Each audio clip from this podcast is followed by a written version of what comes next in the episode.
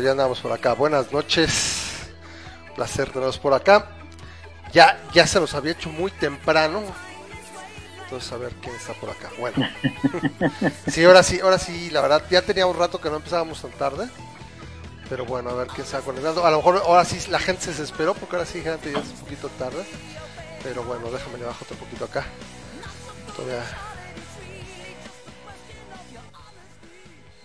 Órale, pues. Bueno, pues es un placer estar otra vez por acá con ustedes. Me, me llama la atención que nadie está conectado. ¿O será que ahorita no me está mostrando quién está conectado? Pero bueno, me desespera cuando le hablas, nada más le hablas. Ahora sí que haces la conversación para ti, generalmente no tenemos problema. Bueno, nos oyen, me oyen bien por allá los dos, ¿no? Sí, perfectamente, Rama. Ok, bueno, pues acá está. Memo, Sí, bueno. buenas noches. Sí, sí. Buenas noches. Ok, ya estamos por acá. Bueno, vamos este, con este nuevo formatito que traemos ahorita, a ver, con para darle un poquito más de espacio también a los ¿Dónde lo transmites? Lo transmito en el Facebook Live de Masa Crítica, Alan. Ah, ok, lo transmites por, eh, ¿qué es? Por el- Facebook Live. ¿Cómo se llama este? Facebook ¿Por Live. Vía OBS o qué? Sí, ujú, con el con el streamer, sí. Tenemos un poquito de tiempo. Pero bueno, eh, pues ahora sí que para la gente que esté por acá, yo lo que estoy. Me, me- me llama la atención. Que no se ve. Memo, ¿me checas que sí esté transmitiendo? Porque me dice que Sí, está- perfectamente. Estás transmitiendo. Estás en vivo. Pero ya estamos Ahí nosotros, ¿no? Porque a mí Sí. me, me parece que no hay nadie conectado, pero supongo que sí. No, pues realmente no hay nadie conectado. No hay Estamos nadie solos. conectado, estamos solos. Pero lo que pasa es que yo nada más estoy viendo ahorita todavía la, la fiesta del, del coronavirus. la fiesta del coronavirus. Me llama la atención ¿eh? porque es poco raro. Generalmente tenemos una audiencia. No te voy a decir que tenemos cientos de, de- de- de escuchas, pero sí. Sí nos ven más que mi mamá. no más, más que mi mamá y la de 11 Memo, noche, ¿no? Sí, sí, No sí. empezamos a las 11, 10 de la noche. Sí, muy, muy tarde la gente haber dicho, ay, güey, esta malla no va a salir. Pero bueno, bueno, nosotros todos aquí se queda. Mira, ahí está ya. Ya, ya está. Es Israel que nos dice buenas noches, listo para escuchar el programa de hoy. Israel, gracias por estar conectado. A mí lo único que me da la atención, más bien, Memo, es que eh, para variar le dio el patatús al Facebook y no me muestra a la gente, porque ya al menos hay unas dos, tres personas conectadas. Pero a mí me dice que no hay nadie. Entonces, me, dice que me escuchan, pero nos ven.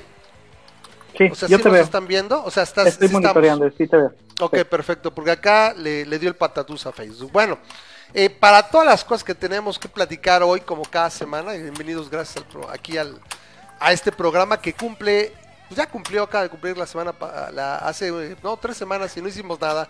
Decíamos que para fin de año, pero pues quién sabe que si lleguemos a cargar los peregrinos, yo espero que sí. Quiero desearles a todos que lleguen. Eh, pero bueno, aquí con 11 años en el aire, múltiples plataformas, empezamos que se haciendo el podcast, que si lo subíamos, que luego que en radio, que luego de radio nos fuimos al Spreaker y ahora estamos, ya vamos a cumplir un año de Memo en, en Facebook Live. Parece que se fue así, empezamos en mayo del año pasado. Creo que es la próxima poquito. semana se cumple un año. Por poquito le damos creando al Facebook Live pues, después de la jalada que nos hizo. Ujú. Estuvimos muy muy cerca. Bueno, por lo pronto déjame pagar aquí porque ya se me fue el audio para donde no debía. Pero bueno, ya estamos aquí. Pues es un placer. Vamos a estar estrenando otra vez a tratar de trabajar aquí con los efectos de sonido. No están así como que muy a la mano, pero le vamos a dar amenidad. Bueno, eh, tenemos invitado otra vez esta noche. Antes que nada le doy la, la bienvenida a Memo, que es el, el- el alma, el, punto importante, la parte chimenguenchota, la parte ya vas que chutas del programa, que es, eh, es Memo Benumea. Y ahora sí que el payato de Sosomo, bueno, yo no sé, yo no te pondría ese, ¿no? Así de, de sí, sí, de... Así, ahora sí, Saludcita. todos nos echa, nos echa Para todos este, aquellos que no tienen este ley seca, porque tengo entendido que la cerveza no está precisamente ahorita fluyendo por los pasillos de los de los, supermercados. ¿Tú crees? Ahora sí que, bueno, pues ahora sí que estamos acá. Y bueno, tenemos invitado esta noche otra vez, está haciendo costumbre. Está con nosotros Alan Capetillo, él es analista político y él es profesor universitario que, bueno, viene, viene a acompañarnos un poquito. Quis, quise invitarlo, me permití invitarlo para que platique con nosotros la parte política. Últimamente, bueno, Alan, bueno, antes que nada, bienvenido, buenas noches. Mi estimado amigo, muy buenas noches. Con el gusto de hablar de ti a tus, aquí al auditorio del programa. Muy buenas noches. Vamos a estar aquí platicando un poquito. Eh, hemos estado los últimos, las últimas semanas, obviamente nos, nos ocupa mucho esta parte de la, de la pandemia y de todo, pero nos falta hablar del lado económico, pero yo creo que ahorita podemos enfocar un poquito en el lado político, que creo que es más bien tu especialidad. Alan, aquí está este Gozots, él está, está queriendo ver quién, quién le podemos ayudar a, a- a llegar a Diputable. Sí, a ver, así que vamos a echarle porras. Yo le echo porras. Ya puedo decir así muchas que gracias, amigo, te, te agradezco. Puedo- puedo- podré decir que yo lo platicamos conocí. más adelante, te agradezco mucho la- el comentario. Yo lo, yo lo, yo lo, este, yo lo conocí cuando no era nadie, pero después que haga algo importante. Ojalá, ojalá y se te haga, pero sí, la verdad, necesitamos Sigo sin ser, gente de sigo esa. sin ser la misma- sin ser nadie, hermano, pero muchas gracias. Pero ya salga. Oye, se congeló tu, tu video, esperemos que no, si no, siempre podemos volver y entrar al, a la llamada. Te seguimos escuchando, ahorita se congeló, a ver si ahorita, si no, pues ahí nos la llevamos. Eh, bueno, tenemos todo lo que pasó eh, eh, esta semana. La 4T es una, es una, estoy buscando la palabra adecuada. No, no puedo llamarla institución porque no lo es. Aberración. e- es una aberración, sí, es una amalgama, en mi, en mi particular opinión, es una amalgama de troles, orangutanes, simios y demás, que ya me dirá Alan o me dirá Memo si están de acuerdo, que literalmente el proyecto político de, del presidente, eh, aquí, aquí lo llamamos afectuosamente Don Cacas, o sea, Cacas, pero él Don, que hay que, hay que tomarlo muy en cuenta, eh, Por fue al respeto a la investidura presidencial. presidencial, sí, entonces... Sí, claro. Eh, no sé a la, a la fecha que es propiamente la 4T, repito, es una amalgama de simios, orangutanes y demás personas que estaban ahí y, y nos sigue dando. Entonces, generalmente tenemos una sección, porque hablamos de otras situaciones antes, pero ahorita sí, como empezamos un poquito tarde y por otra parte, eh, pues tenemos aquí invitado que vamos a hablar directamente de eso. Vámonos directo a la sección de, ahora sí que de la 4T, un momentito, y pues ya nos vamos por ahí, porque si no, se nos va. Dame un segundito.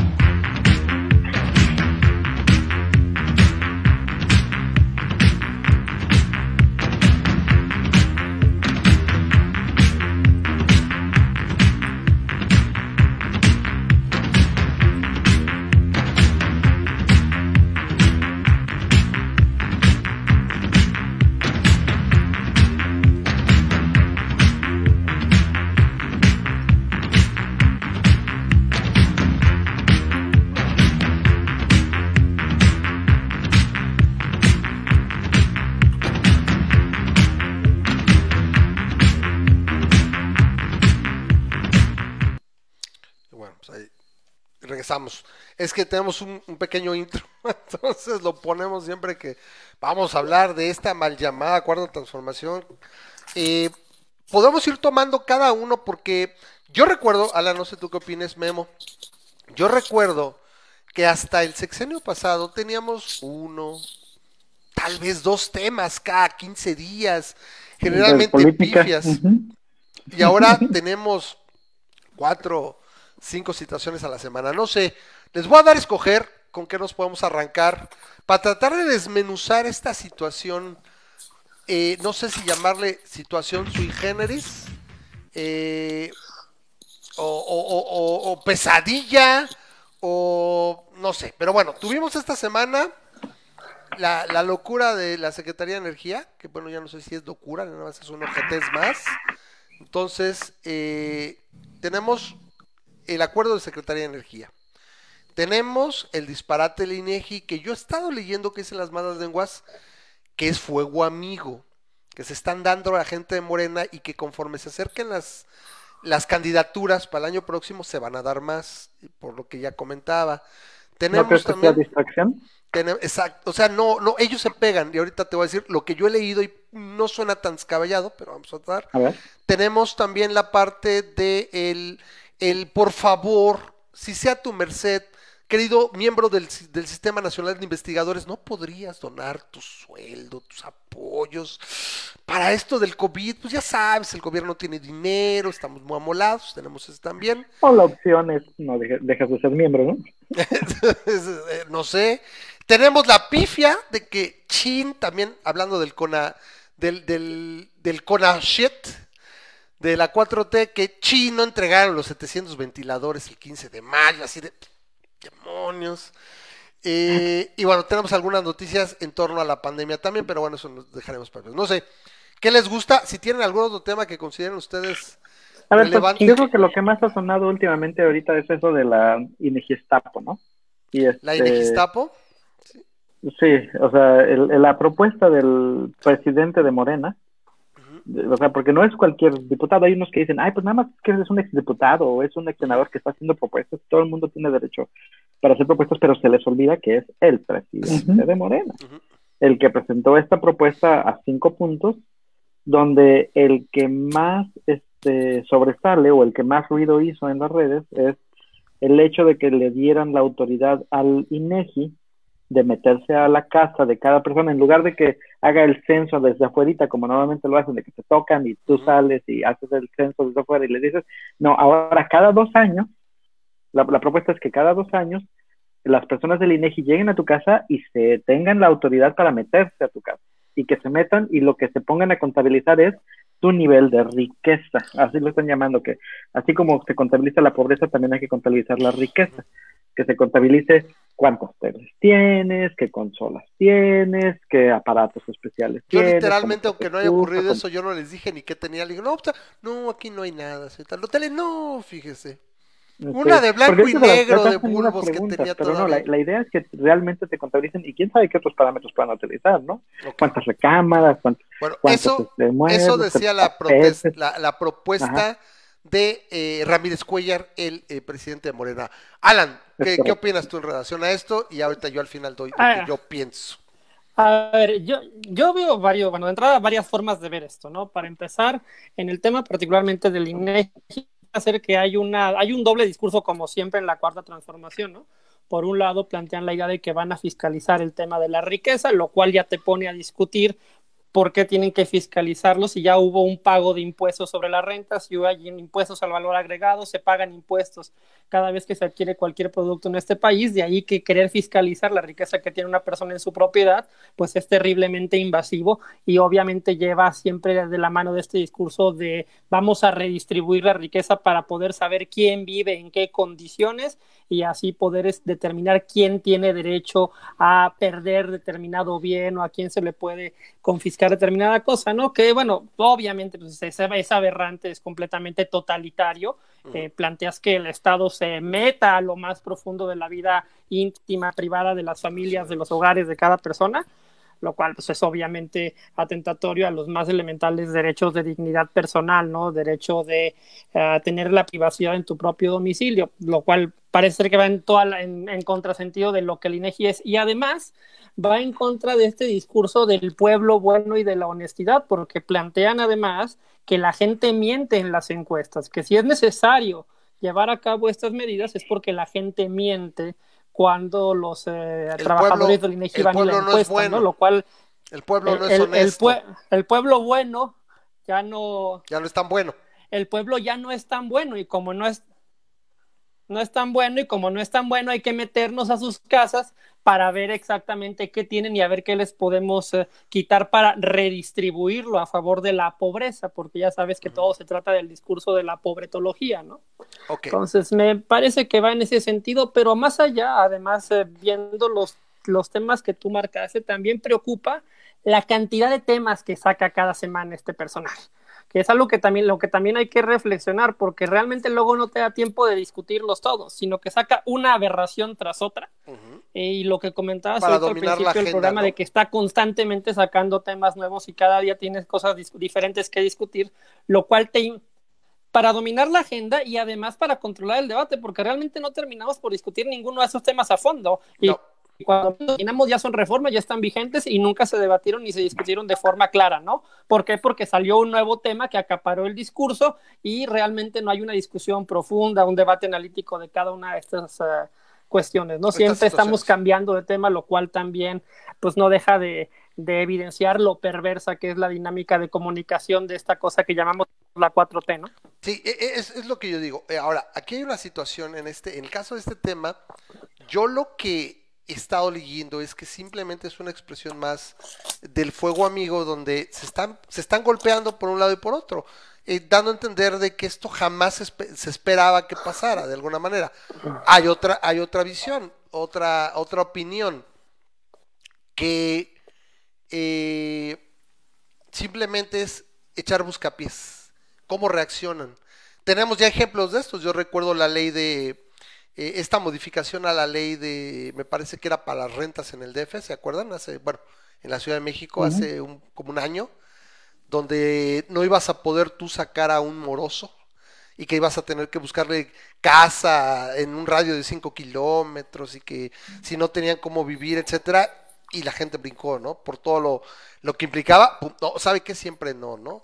Eh, eh, modificaciones que se han querido hacer ahorita también a, la Constitución a lo largo del, del, tiempo, por ejemplo, lo, lo, del presupuesto, que ahora sí estuvo así. La misma Guardia Nacional, si lo recuerdan hace un año, un poquito más, yo creo que quedó como el gran ejemplo de un chamaqueo. La 4T chamaqueo a la, a la oposición, sea lo que sea que tenemos como oposición, yo creo que de alguna manera, bueno, ahí está, mucha gente se queja, pero a mí me da la impresión de que ahí está. O sea, es un dique de condición y que podría ser peor. Pero se los chamaquearon y ahora creo que es lo mismo, ¿no? Como que también comentan y dicen, bueno, es un buscapiés para ver cómo reacciona. Oye, si brincaron, si es un desmadre, siempre no. Y lo mismo ocurrió, por ejemplo, con lo, con lo de los apoyos del Sistema Nacional de Investigadores, que ya salieron a decir ayer que no, no, no, ¿sabe qué? Mejor los retiramos, ¿no? Es que fue una reacción tan fuerte en Pero otra vez, fíjate cómo mantienen el control de la, agenda con un tema tras otro. Aun cuando sean pifias, aun cuando no vayan a ningún lado, aun cuando se retraigan eventualmente en lo que originalmente plantearon, ya consumieron tiempo, ya pudieron meter N cantidad de temas en el, en el debate público y algunos de ellos van a prosperar y otros no, pero son tan aberrantes y, tan, y se discuten de forma tan veloz que algo queda, ¿no? Entonces ese es el, gran problema con esta dinámica y con el tema de la oposición, pues el gran problema es que no hay oposición. Y no hay oposición porque el único espacio donde puede llegarse a generar oposición es cuando se quiere reformar la constitución. Pero pues a esta, a esta, a esta cuarta, a esta mal llamada cuarta transformación le importa muy poco realmente eh, esto porque finalmente tienen el control de Cámara de Diputados y de Senadores para pasar leyes secundarias, entonces prácticamente pueden pasar una cantidad impresionante de reformas sin necesitar de la oposición. Pregunta, ¿y por qué no lo han hecho? ¿Y por qué no lo han hecho, Alan? Porque también pareciera pues que no legislan como debe, también ya se, tenemos que tomar en cuenta, ya se fue, la, la, ahorita en cuál estamos, en la sexagésima tercera. O sea, ya se fueron pues dos periodos. Prácticamente la mitad de la legislatura, sí, ya se fue la mitad de la legislatura. No, no. Se han reformado. Se fue, a ver, estamos hablando de senadores la mitad. Pero la que, la irónica, lo, irónico es que la que se renueva es la de diputados. Y esa nada más les queda un periodo. Les queda un periodo de sesiones antes del cambio. O sea, se fueron dos. Sí, porque la de diputados es la que se renueva en dos. Deben de Deben de quedarles cuando menos dos periodos, el de final de este año y el de principio del próximo pues año. Claro, claro. Yo, lo veo como un solo periodo, como un periodo de un año, pero tienes toda la razón. Cada periodo de un año se divide en los dos ordinarios, uno que va, eh, bueno, que va de septiembre a diciembre me parece, y luego va de eh, febrero a abril. sí, son genéricamente semestrales, pero pues realmente, a ver, si han, han sacado reformas eh, que en el largo plazo van a tener consecuencias. Todo este tema de la aumentada reforma a la Constitución para convertir una serie de prerrogativas en supuestos derechos que son los llamados programas sociales, que implica un eterno gasto público por parte del Estado en programas no focalizados que no discriminan, que simplemente reparten dinero, que se devuelven en temas corporativos y clientelares, pues ya, ya pasó y está en la Constitución. Y han nombrado ministros en la Suprema Corte y han establecido leyes en materia de seguridad, por ejemplo, este tema de la militarización. Primero sacaron una ley ah, relativa al respecto y ahora están eh, es que fue eso.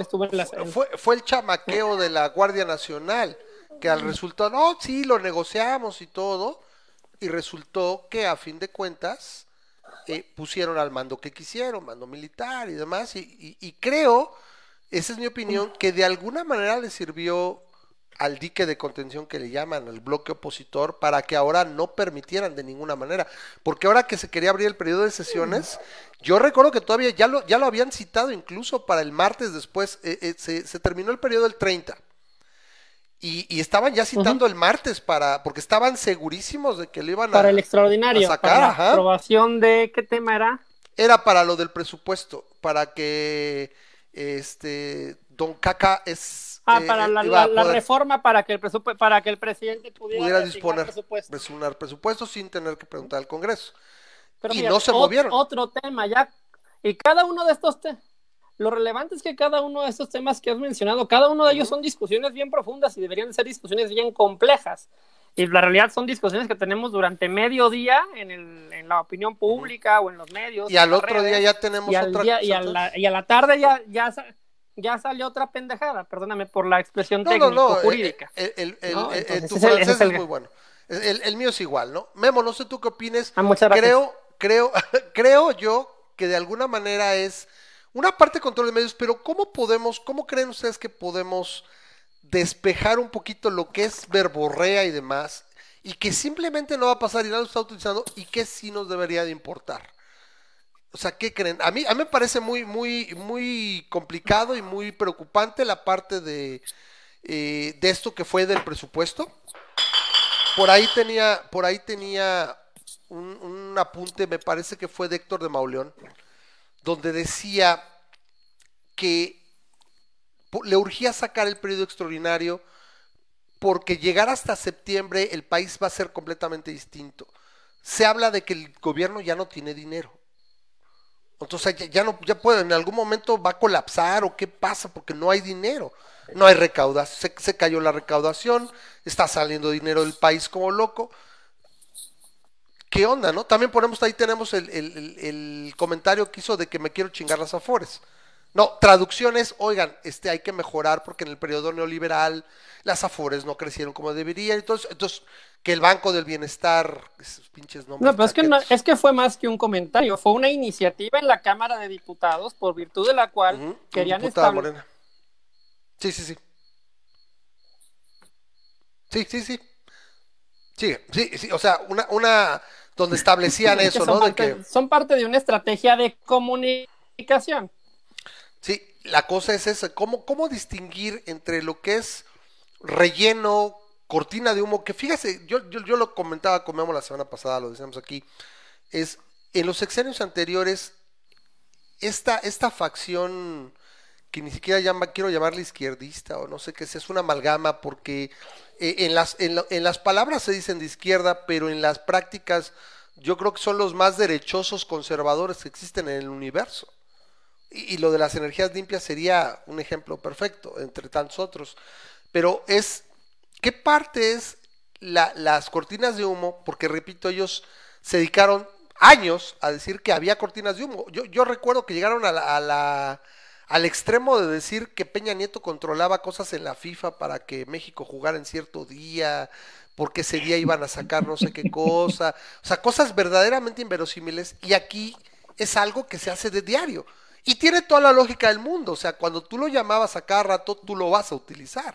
O sea, lo que yo creo como ningún gobierno, si acaso se hablaban siempre los gobiernos del PRI, yo me acuerdo, lo, y que ahora se están aplicando al más puro estilo de PRI, del el setentero, los sabadazos. O los viernes en la noche, noticias malas, el sabadazo, ¿no? En la mañana, o, o saliendo de Semana Santa, y todo. Y aquí lo aplican, pero que parecen nativos, ¿no? No, son son súper perversos. La última que aplicaron fue el día que se discute en la corte el tema de la ley Bonilla, que Ajá. todo el mundo está festejando.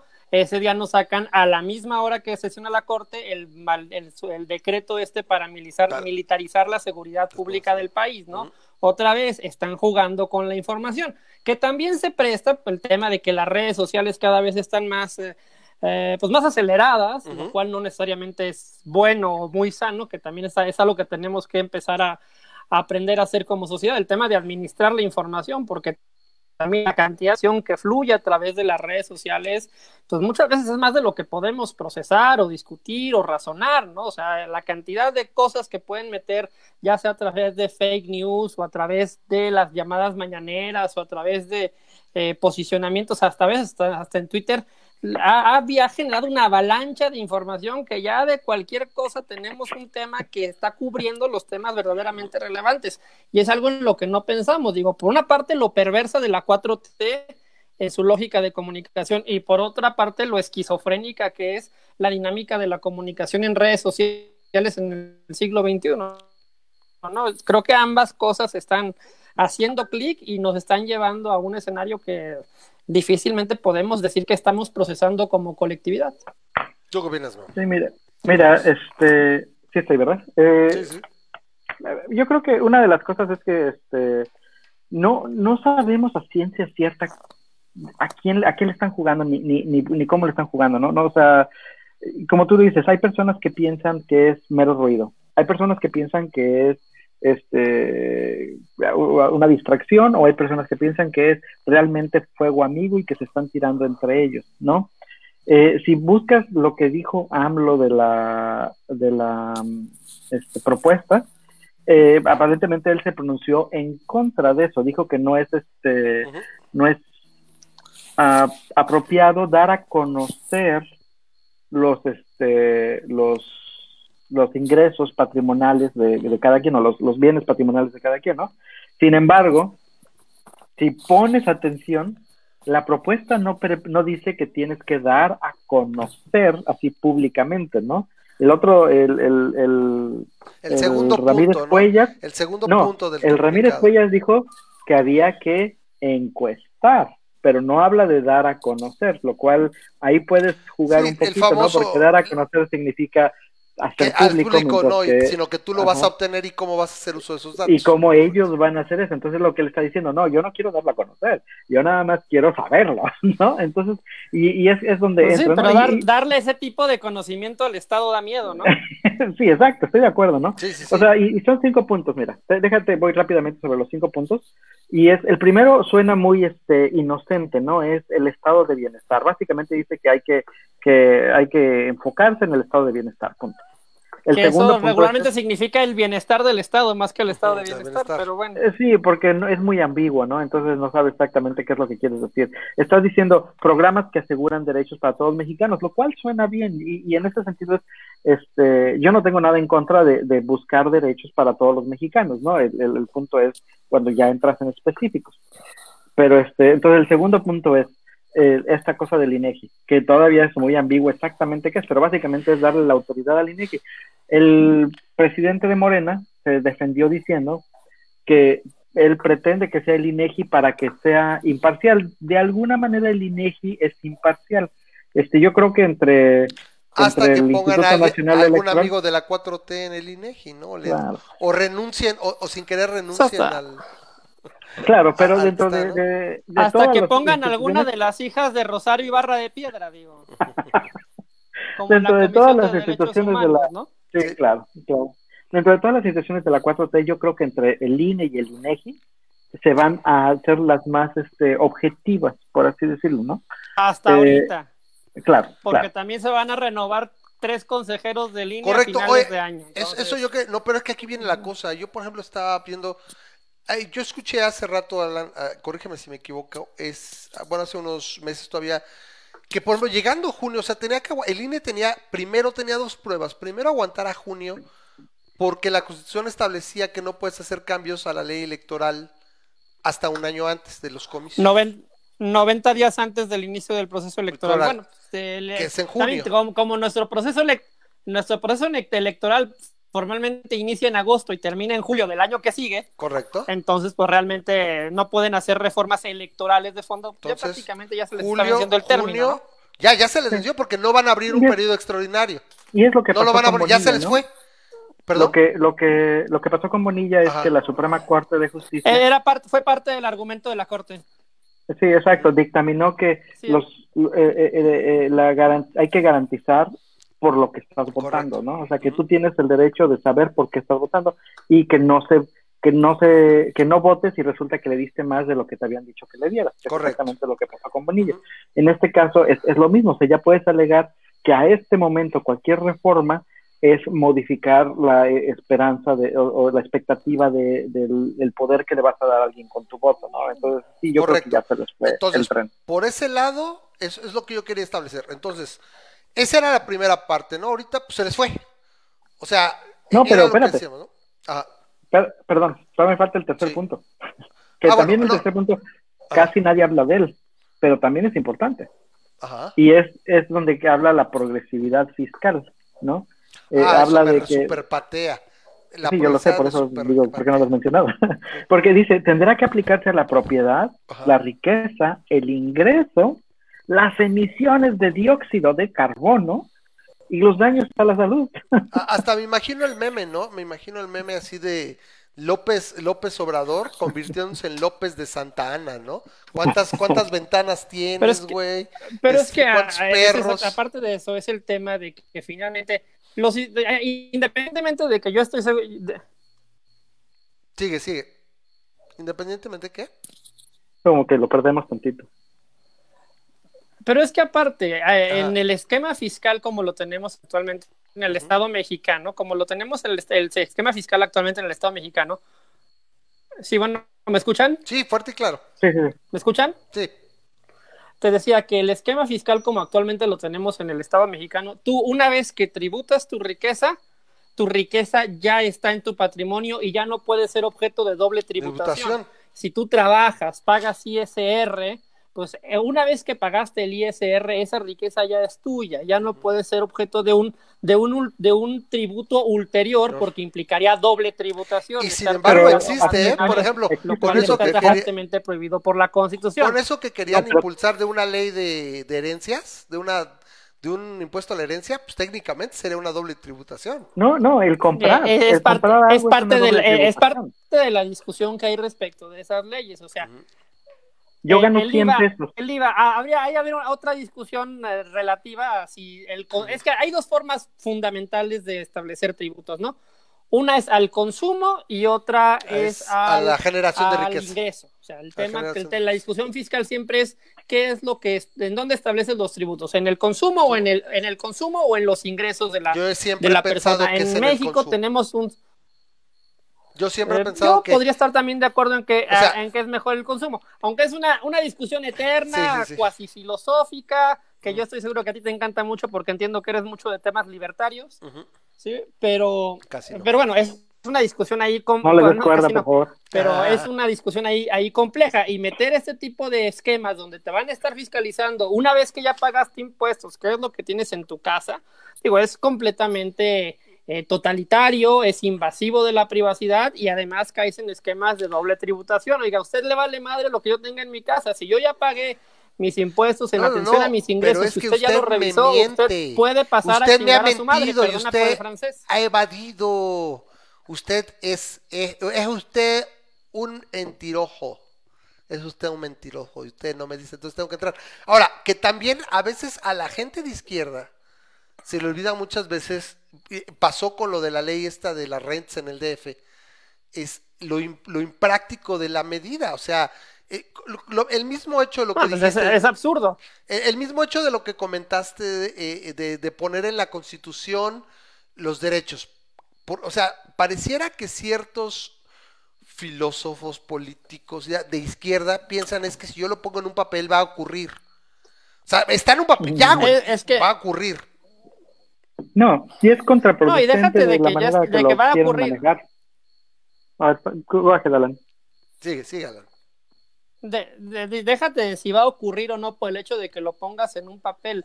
Parten también del principio de que porque lo ponen en un papel y lo declaran un derecho, realmente es un derecho. Y eso es, es, es decir, la palabra, la palabra es importante porque no toda ocurrencia humana que pongas en un papel es un verdadero derecho. el, concepto de derecho implica una categoría moral, algo que no se te puede negar bajo ninguna circunstancia. Eso es realmente un derecho, realmente son condiciones de dignidad personal. Yo no te puedo negar el derecho a la vida, el derecho a la libertad de expresión. Básicamente, para citar a Murray Rothbard en francés, yo no te puedo negar el no me estés chingando.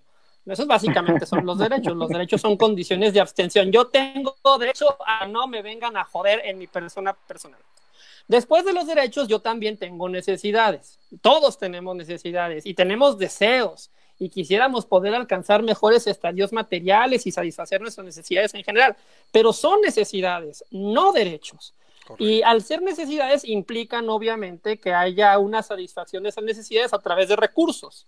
¿Sí? recursos económicos fundamentalmente. Y eso implica además que si yo lo pongo en la Constitución que determinadas de mis necesidades son derechos, entonces yo voy a tener derecho a quitarle a alguien más de su patrimonio para poder satisfacer mis necesidades, con lo cual ya estoy violentando los derechos de, alguien más. Bueno, depende de cómo sea, ¿no? Porque a través de este mítico existe la, me vas a decir que para eso existen los Ah, perdón, sí, A ver, a ver, Memo. No, no, no, venga, venga, venga, venga, argumento. No, es que, es que existe la idea de, bueno, el, típico dicho, ¿no? De, no, a mí no me, a mí no me den, ponme donde hay, ¿no? Y a veces la necesidad se puede eh, satisfacer simplemente eh, poniendo las este, condiciones para que yo pueda buscar la satisfacción de esa necesidad y no, este, no, no de alguna manera atarme a que yo no pueda hacerlo, ¿no? Y a veces es, es, es lo que es lo que cuando haces una política mal diseñada, y solamente por comentar aquí, o sea, lo de la propuesta es, estás hablando de que quieres o que quiere hacer una progresividad fiscal en cuanto a las emisiones del dióxido de carbono, ¿no? Lo que a mí me llevaría a pensar que un carrito viejo que emite más este, contaminantes que un carro nuevo, así bien recién sacado de agencia, va, va a generar o va, a producir más impuestos porque tiene mayores emisiones de dióxido de carbono, ¿no? entonces, de alguna manera, el, el tratar de, de, poner algo para ayudarle a, a, los más pobres acaba perjudicándolos en este caso, ¿no? Como el caso del no circula y, y todos esos eh, que mal implementar la política, al que acabas fregando es al que más necesita y entonces este, salió contra eh, lo hemos visto, lo hemos visto perfectamente reflejado en nuestros, en, esta, en esta, situación de la pandemia. Rápido, Alan, este, este apunte, o sea, es y, la, premisa nunca había sido tan cierta. O sea, nadie como el gobierno para generar problemas donde no los hay, agravar los que ya existen. Es que luego, luego hay que, hay que yo creo que hay que diferenciar, que es un concepto que no diferenciamos mucho porque utilizamos muchas palabras con unos conceptos muy elásticos que sirven para muchas cosas, pero que realmente tienen concepciones definidas. Hay que diferenciar entre derecho y política pública. Un derecho es algo que nadie en ninguna circunstancia me puede negar. ¿sí? Derecho a la libertad de expresión, derecho a la vida, derecho a la libertad de asociación, derechos individuales fundamentalmente, ¿no? Es el no se metan conmigo porque yo tengo derecho en atención a mi dignidad a que no me molesten o a poder ejercer mi libertad en estas condiciones, ¿no? La llamada libertad negativa. Y las políticas públicas son estas cosas que hacemos a través del Estado o a través de la política o que se inventan los políticos y el gobierno para tratar de mejorar alguna condición de la realidad que consideramos que eh, no es correcta o que, o que moralmente nos genera una carga o que hay que modificarla porque tenemos de alguna manera un problema de esas cosas que lo llaman problemas sociales, ¿no? Y ahí puedes meter el tema de darle una pensión a las personas mayores de edad o el tema de apoyar a las, a las madres solteras con, con guarderías para los niños, pero esas son políticas, públicas, no son derechos son políticas públicas, no derechos, ¿sí? Esta idea de confundir el concepto de política pública con el concepto de derecho es una trampa retórica, porque crea la idea de que eso que estamos dando ahorita, porque podemos darlo, porque hay recursos, porque nos vienen ganas, porque queremos hacerlo y queremos apoyar a esas personas, que eso que hacemos de forma, de comillas, voluntaria, porque lo hacemos a través de los impuestos, es un derecho irrenunciable. Es un derecho. Correcto, correcto es un derecho, es algo que a huevo se tiene, perdóname la expresión, es algo que a forciori se tiene que hacer. Y eso no es así, se tendrá, se podrá, se hará mientras se pueda hacer y hasta donde se pueda hacer. Pero no es un derecho en el sentido de que sea algo eh, irrenunciable o que se puede. Esas, esas, esas, diferenciaciones son importantes, porque después en la discusión pública, cuando lo metes como concepto de derecho en automático, parecía ser que la gente ya demanda verdaderos derechos y entonces todo el mundo demanda y lo que está demandando son recursos públicos para satisfacer sus necesidades y todo el mundo tiene necesidades que satisfacer y los recursos nunca alcanzan para eso. Nos queda Pero lo que sí alcanza es la demagogia de los políticos, particularmente de alguien como el Cacas, que ofrece lo que no puede pagar. Claro, claro, y más ahorita. A ver, Memo, tú querías comentar algo. Pero ya, ya no, no, no. ya no estás en, en video, ya perdimos tu video. No, no, estoy, estoy bien, estoy bien. Este, lo, único que te quería comentar, Alan, es que, perdón, este, creo que tenemos un pequeño delay. Tenemos un pequeño delay contigo y a lo mejor por eso nos estamos pisando, ¿no? Pero no es que te queramos interrumpir. Yo los veo en tiempo real, ¿eh? No hay problema. No, no te preocupes, yo también. sí, sí, no, pero tienes toda la razón. Eh, una, una, una cosa es que los, los, los derechos, una vez otorgados, es lo más difícil de quitar y lo más impopular, ¿no? Si, si, si puedes dar un derecho, particularmente no un derecho económico, ¿no? Un derecho social, por eso tal vez este, pugnamos tanto por los posibles este, derechos que se supone que esta transformación de cuarta era lo único bueno que iba a tener, que iba a poder hacer este, los derechos en cuanto a la, a la marihuana, los derechos en cuanto al aborto, los derechos en cuanto a las este, sociedades homoparentales, este, porque esos, esos y eso ya ha pasado de noche. sí, sí, sí, que sí se pueden poner y no se pueden quitar y no requieren recursos, ¿no? No, no requieren recursos de decir que yo ya tengo el derecho de, tener armas o el, derecho de tener este, mi plantita o el, como dice mi querido Armando, el derecho de defender mis plantas de marihuana con mis pistolas en, este, en mi granja protegidos por una pareja de hombres no, homosexuales, no, no, es, es, o algo así. Yo, yo abogo, es el clásico, es yo abogo, yo quiero ver a parejas de homosexuales protegiendo sus plantas de marihuana con armas. Sí, exacto, ¿no? Entonces, pero todos esos derechos, esos ya no se quitan, o es muy difícil quitar, es muy eh, aquí, aquí viene la pregunta, ¿eh? Esto, esto, Alan, tendría mucho costo político que, porque, porque se nos olvida, o sea, eh, lo decía y lo he comentado aquí en otros programas, eh, platicaban de cuando el sexenio de Calderón, había gente por ahí que filtró algunas declaraciones de que todos llegan, o sea, los, los políticos llegan a un cargo y piensan que van a ser eternos. ¿Cómo movía Calderón? Sí, acá y cambia el inmueble, o sea, con, con, un, con una actitud de, o sea, voy a ser eterno. Y la verdad que no. O sea, así como yo lo estoy, yo, yo lo observo y con todo el pesimismo que te puedo entender y que podemos tener todos en estos días, yo sí veo que, la verdad, esta, esta, este régimen se está, se está comiendo a sí mismo. O sea, precisamente por esa parte de ineptitud tan brutal que, que muestran estas personas que lo conforman, por no llamarle momias, eh, hablaban de que se habían perdido momias del Museo de, de, en Guanajuato y digo, no se preocupen, están todas en Palacio Nacional, ahí las encuentran. Este, en ese sentido, eh, eh, la verdad se hablan, yo ya he visto varias columnas de gente muy seria que respeto, gente como eh, Federico Reyes Heroles, este, el mismo Héctor de Mauleón, gente como Iriart, que dicen, esta madre ya valió, o sea, estamos hablando de una, de una descomposición brutal por las pendejadas, pero es que en gran medida se habla de que sigue el modelo chavista, ¿no? Donde voy a extinguir y todo, pero no tiene el dinero que tuvo el chavismo para comprar esas conciencias durante más de, o sea, dos lustros por lo menos. Imprimían dinero, pero no como el de ahora. O sea, imprimían dinero porque les caía muchísimo dinero. Y aquí no tienes para comprar esas conciencias y no tienes control del órgano electoral o sea, de alguna manera, por poco mucho que les caiga, se va, va, a perder escaños. Eso me parece innegable. Se vería muy complicado que no perdieran. Es como la Coca-Cola y la Pepsi. O sea, la Coca tiene tantos puntos porcentuales de mercado que cualquier cosa que haga lo único que va a hacer es perderlos. Es mucho más difícil eh, que gane más puntos la Coca a que los llegue a entregar en un momento. Y es lo que ha ocurrido, aunque sea poco en los últimos años. A ver, pero pero también hay que ver con cuidado ese análisis. Digo, estoy de acuerdo en que el régimen se está desgastando, en que no son las mismas condiciones que en Venezuela, en que la 4T no tiene los recursos petroleros que tuvo Hugo Chávez en ese momento. Exacto, Aunque tampoco hay que ah, tampoco, tampoco, hay, tampoco hay que subestimar el poder ni del miedo ni del clientelismo, porque la 4T todavía está comprando muchas conciencias y luego mucha gente también tiene eh, mucha, mucho miedo a enfrentar el poder o establecer alguna lógica contestataria o de oposición, ¿no? Entonces, también nos faltan liderazgos en la oposición, pero además de eso, el año que entra va a haber eh, 14 partidos en la boleta electoral. ¿Van a ser 14? Eh, van a ser 14, con todos los que ya existen, más aparte los nuevos, el de Felipe Calderón, la el, el nuevo partido del PES, el partido de la maestra, el de Elba, las, redes sociales progresistas, eh, Grupo Social Promotor de México y no me acuerdo cómo se llama. PES? ¿El sí, retuvo el registro el PES? Yo sé que lo había perdido, el ¿no? Perdió, su registro, pero una vez que Sí, perdieron, perdieron, perdieron, perdieron el registro, pero después de perder el registro volvieron a hacer el proceso para iniciar el partido y le volvieron a poner a cambiar, a poner exactamente las mismas siglas, solo cambiaron una palabra, pero siguen siendo las mismas siglas y sigue siendo el PES, es un partido fundamentalmente de grupos cristianos.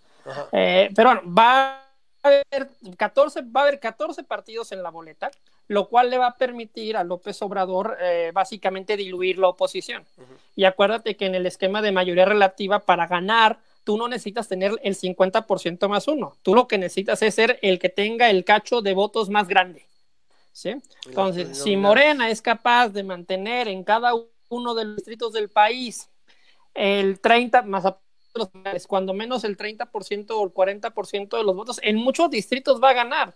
Con el 70% de la gente en contra, sí, pero el 70% dividido en el 20% que se puede llevar el PAN, el 10% que saque el PRI, el 5% que saque el Partido de México Libre de Felipe Calderón, el Verde, el 2% que saque Movimiento Ciudadano y el 1% que saque el PRD, ¿me explico? O sea, la fragmentación del voto ayuda muchísimo al partido en el, gobierno porque es el partido que mueve clientelas, que tiene redes, que tiene recursos, para un voto muy duro, que, tiene el poder, para un voto muy duro, eh, si bien minoritario y que se está desgastando, pero que sigue ahí y que va a ah. seguir fanáticamente al líder porque es un voto completamente fanático perdón por Obrador. porque padecemos el síndrome de la mujer golpeada. Tan, optimista, o sea, pero yo lo, estaba, lo que estaba observando es algo que me llama mucho la atención, es algo que no existía hace seis meses, y es el liderazgo de los gobernadores. Me, ha llamado mucho la atención hay, una revalorización muy importante de unos 7, 8 gobernadores que se fueron en contra, se fueron por la libre y que sobre todo yo creo que hace unos 2, 3 meses vamos a ver los resultados en cuanto a muertos y demás de la pandemia que les va a dar esa valorización y va a depender yo creo que mucho de la operación política de esos gobernadores en sus estados, porque a fin de cuentas no vamos hacia elecciones, bueno, con excepción de los diputados, no vamos a elecciones federales, hay mucho más aspecto local. Y en el aspecto local me parece que va a tener mucha influencia la operación política de cada gobernador. Y si tú me hubieras preguntado hace cinco o seis meses, tú sabes que Morena la tiene, va en caballo de Hacienda. Y ahorita la percepción de muchos gobernadores se ha mejorado mucho, incluso al grado de rebasar la presión política de Obrador en ese sentido.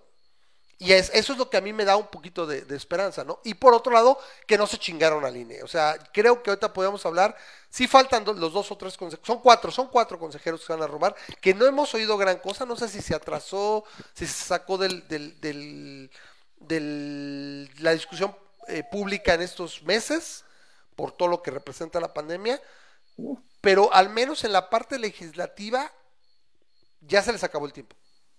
Eso es una, es una derrota. No, no, yo no creo que se les haya acabado el tiempo para nombrar a los consejeros. No, no, no, pues, no para, los consejeros. No, no, no, no, hablo de la parte para hacer reformas electorales. Exacto. Que, que sí era su intención. Digo, sí, eh, eh si era su intención. Habría que, digo, probablemente sí, pero posiblemente mientras puedan mantener de alguna manera los recursos que tienen, mientras tengan el control de la agenda política como lo tienen, mientras sean capaces de mantener a la oposición dividida, fragmentada, sin liderazgos, entonces realmente es muy complicado que alguna fuerza política pueda impugnar a Morena a nivel nacional, ¿no? ese, ese, es el, el gran problema. Todavía van a poder nombrar cuando menos a estos cuatro consejeros en el INE, ¿Por qué? Porque se nombran en la Cámara de Diputados y, el, y Morena, con sus aliados en la Cámara de Diputados, tiene los números para poder nombrar prácticamente a quien quieran, ¿no? Así sean más impresentables, eh, por más impresentables que sean, que ya hemos visto casos de perfiles completamente impresentables impuestos por la Cuarta Transformación en puestos claros. Eh, grosero de todos, pues es el tema de Rosario Ibarra de Piedra en la Comisión Nacional de Derechos Humanos. ¿No? Eh, y hemos visto así constantemente. Vamos a ver a quiénes nombran y vamos a ver qué tanta confiabilidad le podemos seguir manteniendo al INE de cara al proceso es que vamos a observar. E-, del 21, ¿no? Es, ese es algo yo creo que como nunca, ¿no? Ah, yo, yo le decía el otro día a Memo, yo extraño realmente el 2016, el 2017, donde eh, en las redes sociales decía, bueno, ¿cuál es el nuevo trailer de Thor? o cuál es la nueva película de Marvel? Neta, güey. Yo, yo la verdad, bueno, no sé tú, yo supongo que para ti es, es una parte importantísima de tu vida personal, la parte política, etcétera, pero yo estoy harto, la verdad, de estar todo, de estar tiempo. O sea, siempre estuvimos, siempre lo veíamos en noviembre el, del 2016. siempre lo veíamos en el retrovisor, la verdad. Pero realmente este Hermano, yo sospecho que tú naciste harto de la vida política. Puede ser, y sin embargo, aquí estamos, ¿no? O sea, hay algo, hay un dicho que dice, la política es demasiado importante para dejarse a los políticos. Siempre estuvimos en retrovisor. Siempre, lo decía, voy Memo, siempre, siempre lo vimos en retrovisor y espejeábamos. Y, y, yo ya seguí los procesos políticos de Fox, de Calderón, de, del mismo Peña o sea, o sea, ya son muchos años, sí. Pero simplemente es, esta situación, bueno, de Trump mismo, ¿no? Que también da mucho que platicar, ¿no? Estos populismos que aparecen de, de, derecha y de izquierda y lo que pasa. O sea, eh, se han dado en los últimos años. pero la simple situación es que es, es en particular este, este personaje que representa a López es, es pues, verdaderamente desgastante, ¿no? A ver, Memo, ¿qué querías comentar? Nada más quería comentar los últimos dos puntos, nada más para ya cerrar este, este tema de la hojita babosa de este. Del INEGI, ¿no? De, la los cuatro puntos. Sí, el cuarto punto es simplemente proponía eh, crear un consejo fiscal que mide y evalúa la calidad de ingresos y del Estado y, básicamente los ingresos y los estados del Estado mexicano. Particularmente, y eso es lo que es un poco ah, curioso, le informar si contribuyen a reducir la desigualdad entre regiones. Aquí de alguna manera está diciendo que la culpa es, es, es, lo que es no saber la diferencia entre correlación y, causación. Y causalidad. O, causalidad. Es eh, que es el que haya desigualdad entre regiones es un síntoma, no, un, no la causa del problema. No vas a atacar el problema reduciendo la desigualdad como tal. Vas a atacar el problema atacando las causas de la desigualdad y promoviendo que la desigualdad eventualmente se vaya nivelando este, al atacar dichas causas, ¿no? Pero estás, este, pareciera que lo que está queriendo hacer es decir, ah, sabes que este, le estamos dando más dinero a, Nuevo León que a, que a Oaxaca. En Eso no es cierto creo que cosa más, más, errónea nunca ha sido, pero yo entiendo que ahora lo estás comentando en, en la Estamos dando más dinero a Chiapas que, a Nuevo León. O más dinero a Oaxaca que a Coahuila, ¿no? O sea, imagínate, ¿no? Pero entonces ah, vamos a reducir, y en este caso saldría contraproducente. Si lo que estás diciendo es cierto, saldría contraproducente porque entonces dirías, vamos a dejarle dar más dinero a Oaxaca, ¿no? Que de alguna manera son los más necesitados, ¿no? Pero eh, bueno, es, es, el punto, ¿no? Y el último punto simplemente habla de la COFESE, la Comisión Federal de Competencia Económica, para vigilar Pero eso no es cierto. la concentración y el poder que tienen las empresas en una gran cantidad de mercados que producen y distribuyen los bienes y servicios básicos. Esto me suena un poquito a tratar de, de, de híjole, o sea, para, para tratar de ser este, blunt, para tratar de ser franco, básicamente me quiere, quiere decir que a regular este, los precios y los de, productos y servicios desde el punto de vista del gobierno, ¿no? O sea, básicamente el gobierno sabe más cómo las empresas deben de manejar sus empresas para la población que las empresas mismas, es lo que está queriendo decir, y de alguna manera le está queriendo dar funciones a la COFESE de poder eh, ejercer dichas este, regulaciones, ¿no? Es, lo que aparece. Como para, para cerrar ese punto, todo esto que hablamos, estos cinco puntos de este, de este comunicado, volvemos 50 minutos hablando de ello. Sí, volvemos a decir, es solamente una propuesta, no necesariamente es eh, es una iniciativa de ley, ni siquiera, ni mucho menos, ¿no? Es, es como empieza, digamos, empieza en pañales, pero el problema es que en otra hora, a lo mejor sin el COVID, a lo mejor sin gente ni nada que hacer que está checando qué es lo que está pasando, este, esta a lo mejor hubiera pasado de noche y a lo mejor lo hubieran este, metido, ¿no? El, punto es, ¿sabes qué? Este, si hay una propuesta babosa, hay que llamar la atención a esa y, pararla desde antes de que inicie y no que la, llamar la atención cuando ya está siendo votada para hacerlo. Es de lo que comentaba, ¿no? Que en un momento dado es parece que es un buscapié. Y no extraña porque ya han hecho varios. Donde parece que como que vean que tanto puedes tirar la liga y si no dice, no, no, la propuesta no, esa nunca, esa propuesta nunca iba a pasar, esa propuesta nunca se iba a hacer. Pero bueno, entonces, eh, para cerrar esta parte del tema, o sea, es, es un hecho y, lo, lo, sabemos que no, no se va a votar esto. Eh, a mí me parece que hay una especie de...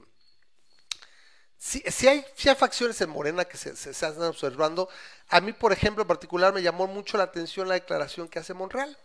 Monreal, viejo y rancio político priista, donde, que, en mi opinión, que definía a los políticos priistas como él, es uno de los más acabados productos del priismo. Correcto. Eh, pero era, pero si algo tenían los priistas era estabilidad, güey. No le muevas, llévate la fresa, no la pendejes. Y, me parece que va mucho en esa dirección de no, esto no, esta, no, no hay propuesta presentada, o sea, no mamen, y esto no, o sea, y le dio ahí casi, casi carpetazo al asunto, o sea, de que, ahora sí que repito, no mamen.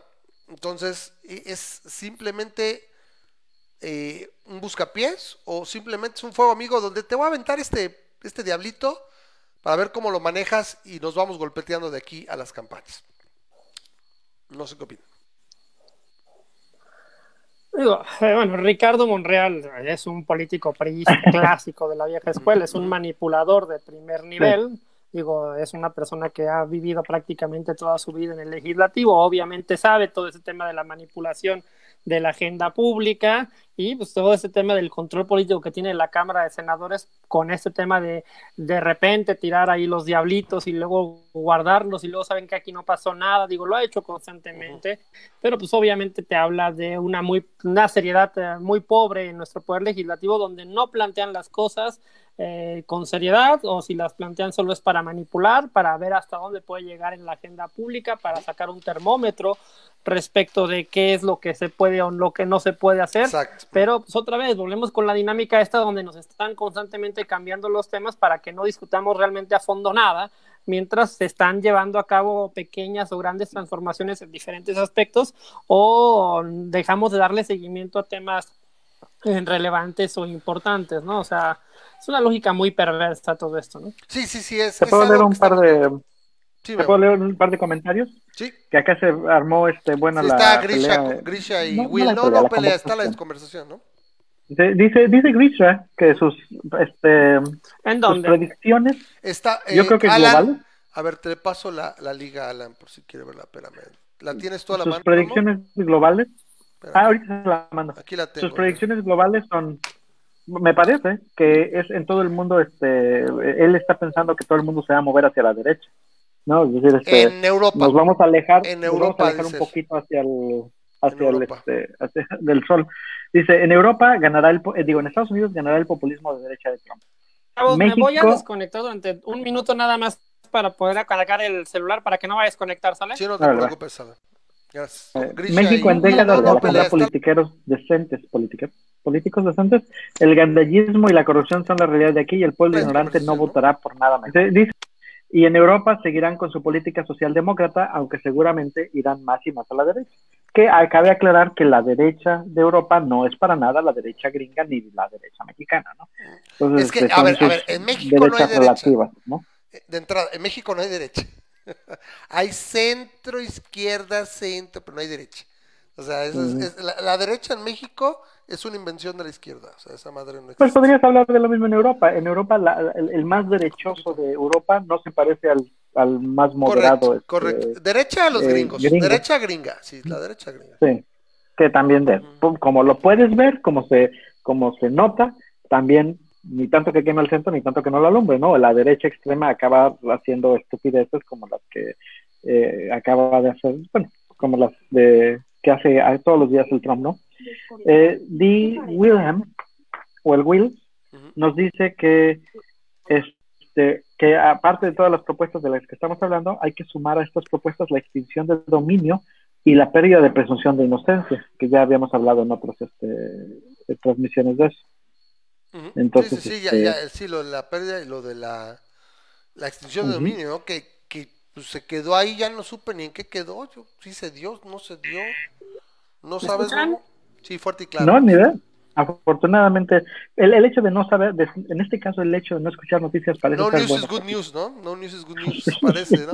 Sí, ya no supimos. Se supone que ahí está, con ciertas situaciones, pero no pasó así como que para que a todo el mundo le puedan extinguir sus bienes. Todavía tiene que hacer proceso mediante, pero bueno, esa es la situación que... ¿Quieres que ¿Qué hablemos de las fiestas del COVID-19? Bueno, comentamos rápido, no, sé, no, no es, no es la parte ahí de, de Alan, pero bueno, sí, lo, eh, hace una semana, más o menos, empezó a circular este mensaje en las redes de WhatsApp, donde te invitaban a que hicieran fiestas de COVID. Eh, los En antivacunas... Naucalpan de Juárez. los y, y también en así eran las águilas es correcto es las es Naucalpan pero también en. Catepec se habló de ello Eh, esta situación donde los antivacunas eh, llevan años haciendo fiestas de sarampión eh, fiestas de varicela donde lo que dices es que llevo a mis hijos chiquitos para que se contagien les de la enfermedad y desarrollen inmunidad solamente. Literalmente los idiotas están haciendo lo mismo que hace una vacuna, nada más que en, en situaciones fuera de control. Es, oye, mira, tengo una idea, quiero que mis hijos jueguen a la pelota y quiero que jueguen en una cancha cerrada, con vigilancia, etcétera. Ah, no, ¿sabes qué? Voy a llevarlos a la calle ahí al lado de la, de la autopista para que ahí jueguen. Al final va a ser el mismo caso, ¿no? Pero tú cuál quieres una u otra, ¿no? Sí, mira, en el caso de las de las fiestas estas de varicela o las fiestas de, este, de, de para, para contagiar de sarampión tiene cierto sentido, eh, eh, pero la, lo- o sea, estaría yo de acuerdo, estaría yo de acuerdo en este tipo de fiestas, particularmente porque ya existe una inmunidad de rebaño de alguna manera. Ya tenemos una gran cantidad de personas que ya fueron vacunadas o que ya sufrieron la enfermedad y que ya pasó este sin problema de ella. Entonces, de alguna manera ya no hacen tanto daño estas fiestas y, y pudiera tener un cierto factor benéfico con el pequeño problema que el sarampión potencialmente tiene secuelas, e igual que la varicela. Entonces, estás jugándole a arriesgar a tus niños Y aún a una es- posibilidad de secuelas. es pequeña en Ajá. relación al COVID, es lo que les dice. A ver, güey, ¿cómo, Exacto, claro, claro. ¿cómo te No, yo- explico? Puede Exacto, ser entonces ahí- asintomático. De- sí, lo que yo lo que quiero decir es, de todas maneras, no estoy de acuerdo con las otras, ¿no? Es, pero el hecho es que existen las secuelas. Pero si nos vamos al COVID, es, este es el asunto. Yo soy la persona que todo el tiempo te va a estar diciendo que debemos de tomar esta cuarentena con moderación, que no seamos extremos, que no te quieras encerrar, lo hemos dicho muchas veces aquí, este Ramas, no te encierres todo el tiempo porque te vas a quemar, vas a hacer burnout. Trata de Es tener maratón. contacto con otras no de personas. 100 Es maratón, exacto, exacto, es maratón. Tra- Trata de ubicar a las personas con las que sí puedes tener contacto y ten contacto con esas personas sabiendo que ellas también tienen sus tipos este, este, precauciones. Trata de mantener distancia social y todo, pero no te enclaustres tampoco. De eso no se trata porque esto va a durar un año, un año y medio, tal vez dos. Entonces, de- de- yo soy de esa opinión. Ahora, también soy de la opinión Que eso es de algo que no se ha dicho con claridad. Digo, el tema de que esto va a durar, esto va a durar cuando menos un año. pues, Sí. sí, Eh, es mira, para que no Que además haga es otra cosa de la que creo. no hemos hablado. ¿Cuál va A a, ser ver. el impacto electoral de esta pandemia? Eh, Es, es algo interesante porque bajita la mano, el, el único que tiene las de perder aquí sí es el gobierno en este caso, porque los otros pues, no están gobernando.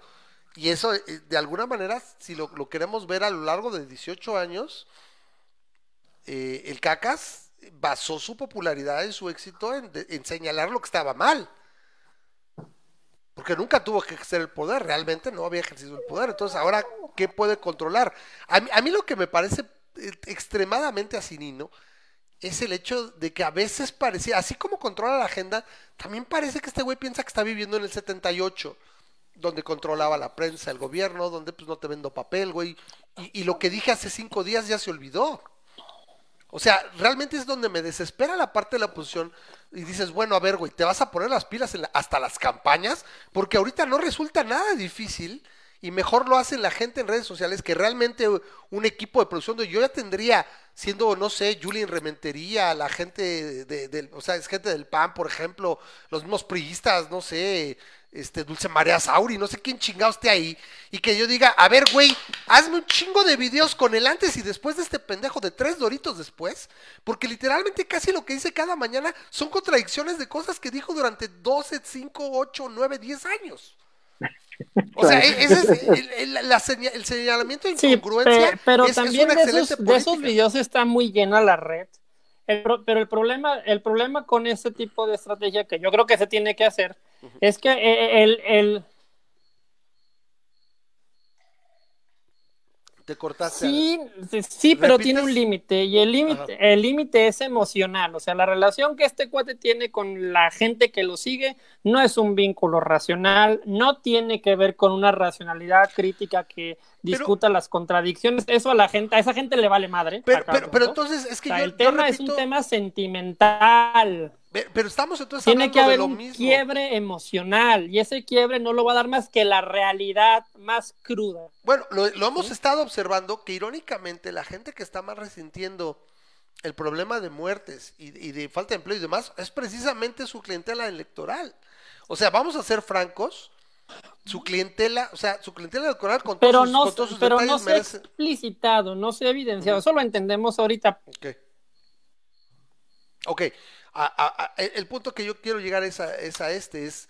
eh, este güey menciona mucho y lo sabe mucho, son 30 millones de votos. Pero esos 30 millones de votos no son de su base dura. Ni siquiera es a la base que amplió para dar acá. No es, es cierto. Se habla de 20 millones, por ejemplo, de beneficiarios de sus programas sociales que son su clientela dura. Y esos representan, si acaso, el tope común de la izquierda, que son 17, 18 millones de votos. Hablando de mucho, porque se habla hasta de menos, hablas de un, de un 20, 30% del universo electoral. Es, y esa es una situación. O sea, la gente que le dio el poder a este güey fue en gran medida clase medieros, gente preparada, que le creyó. O sea, la gente que, que, que lo, que, lo, que lo sigue ciegamente no está a discusión. O sea, la gente que lo sigue ciegamente no va a pasar la, nada para que lo pierda. Pero por jugarle al abogado del diablo en ese aspecto, el tema es, ¿esa gente uh -huh. qué opción tiene ahorita? Porque también tiene que haber una opción a López Obrador, y eso es lo que no hay tampoco, uh -huh. ¿sí? No hay con claridad. Sí, sí, eso yo estoy de acuerdo. Un partido no, no hay una definición. El Partido Acción Nacional pareciera ser el que está mejor.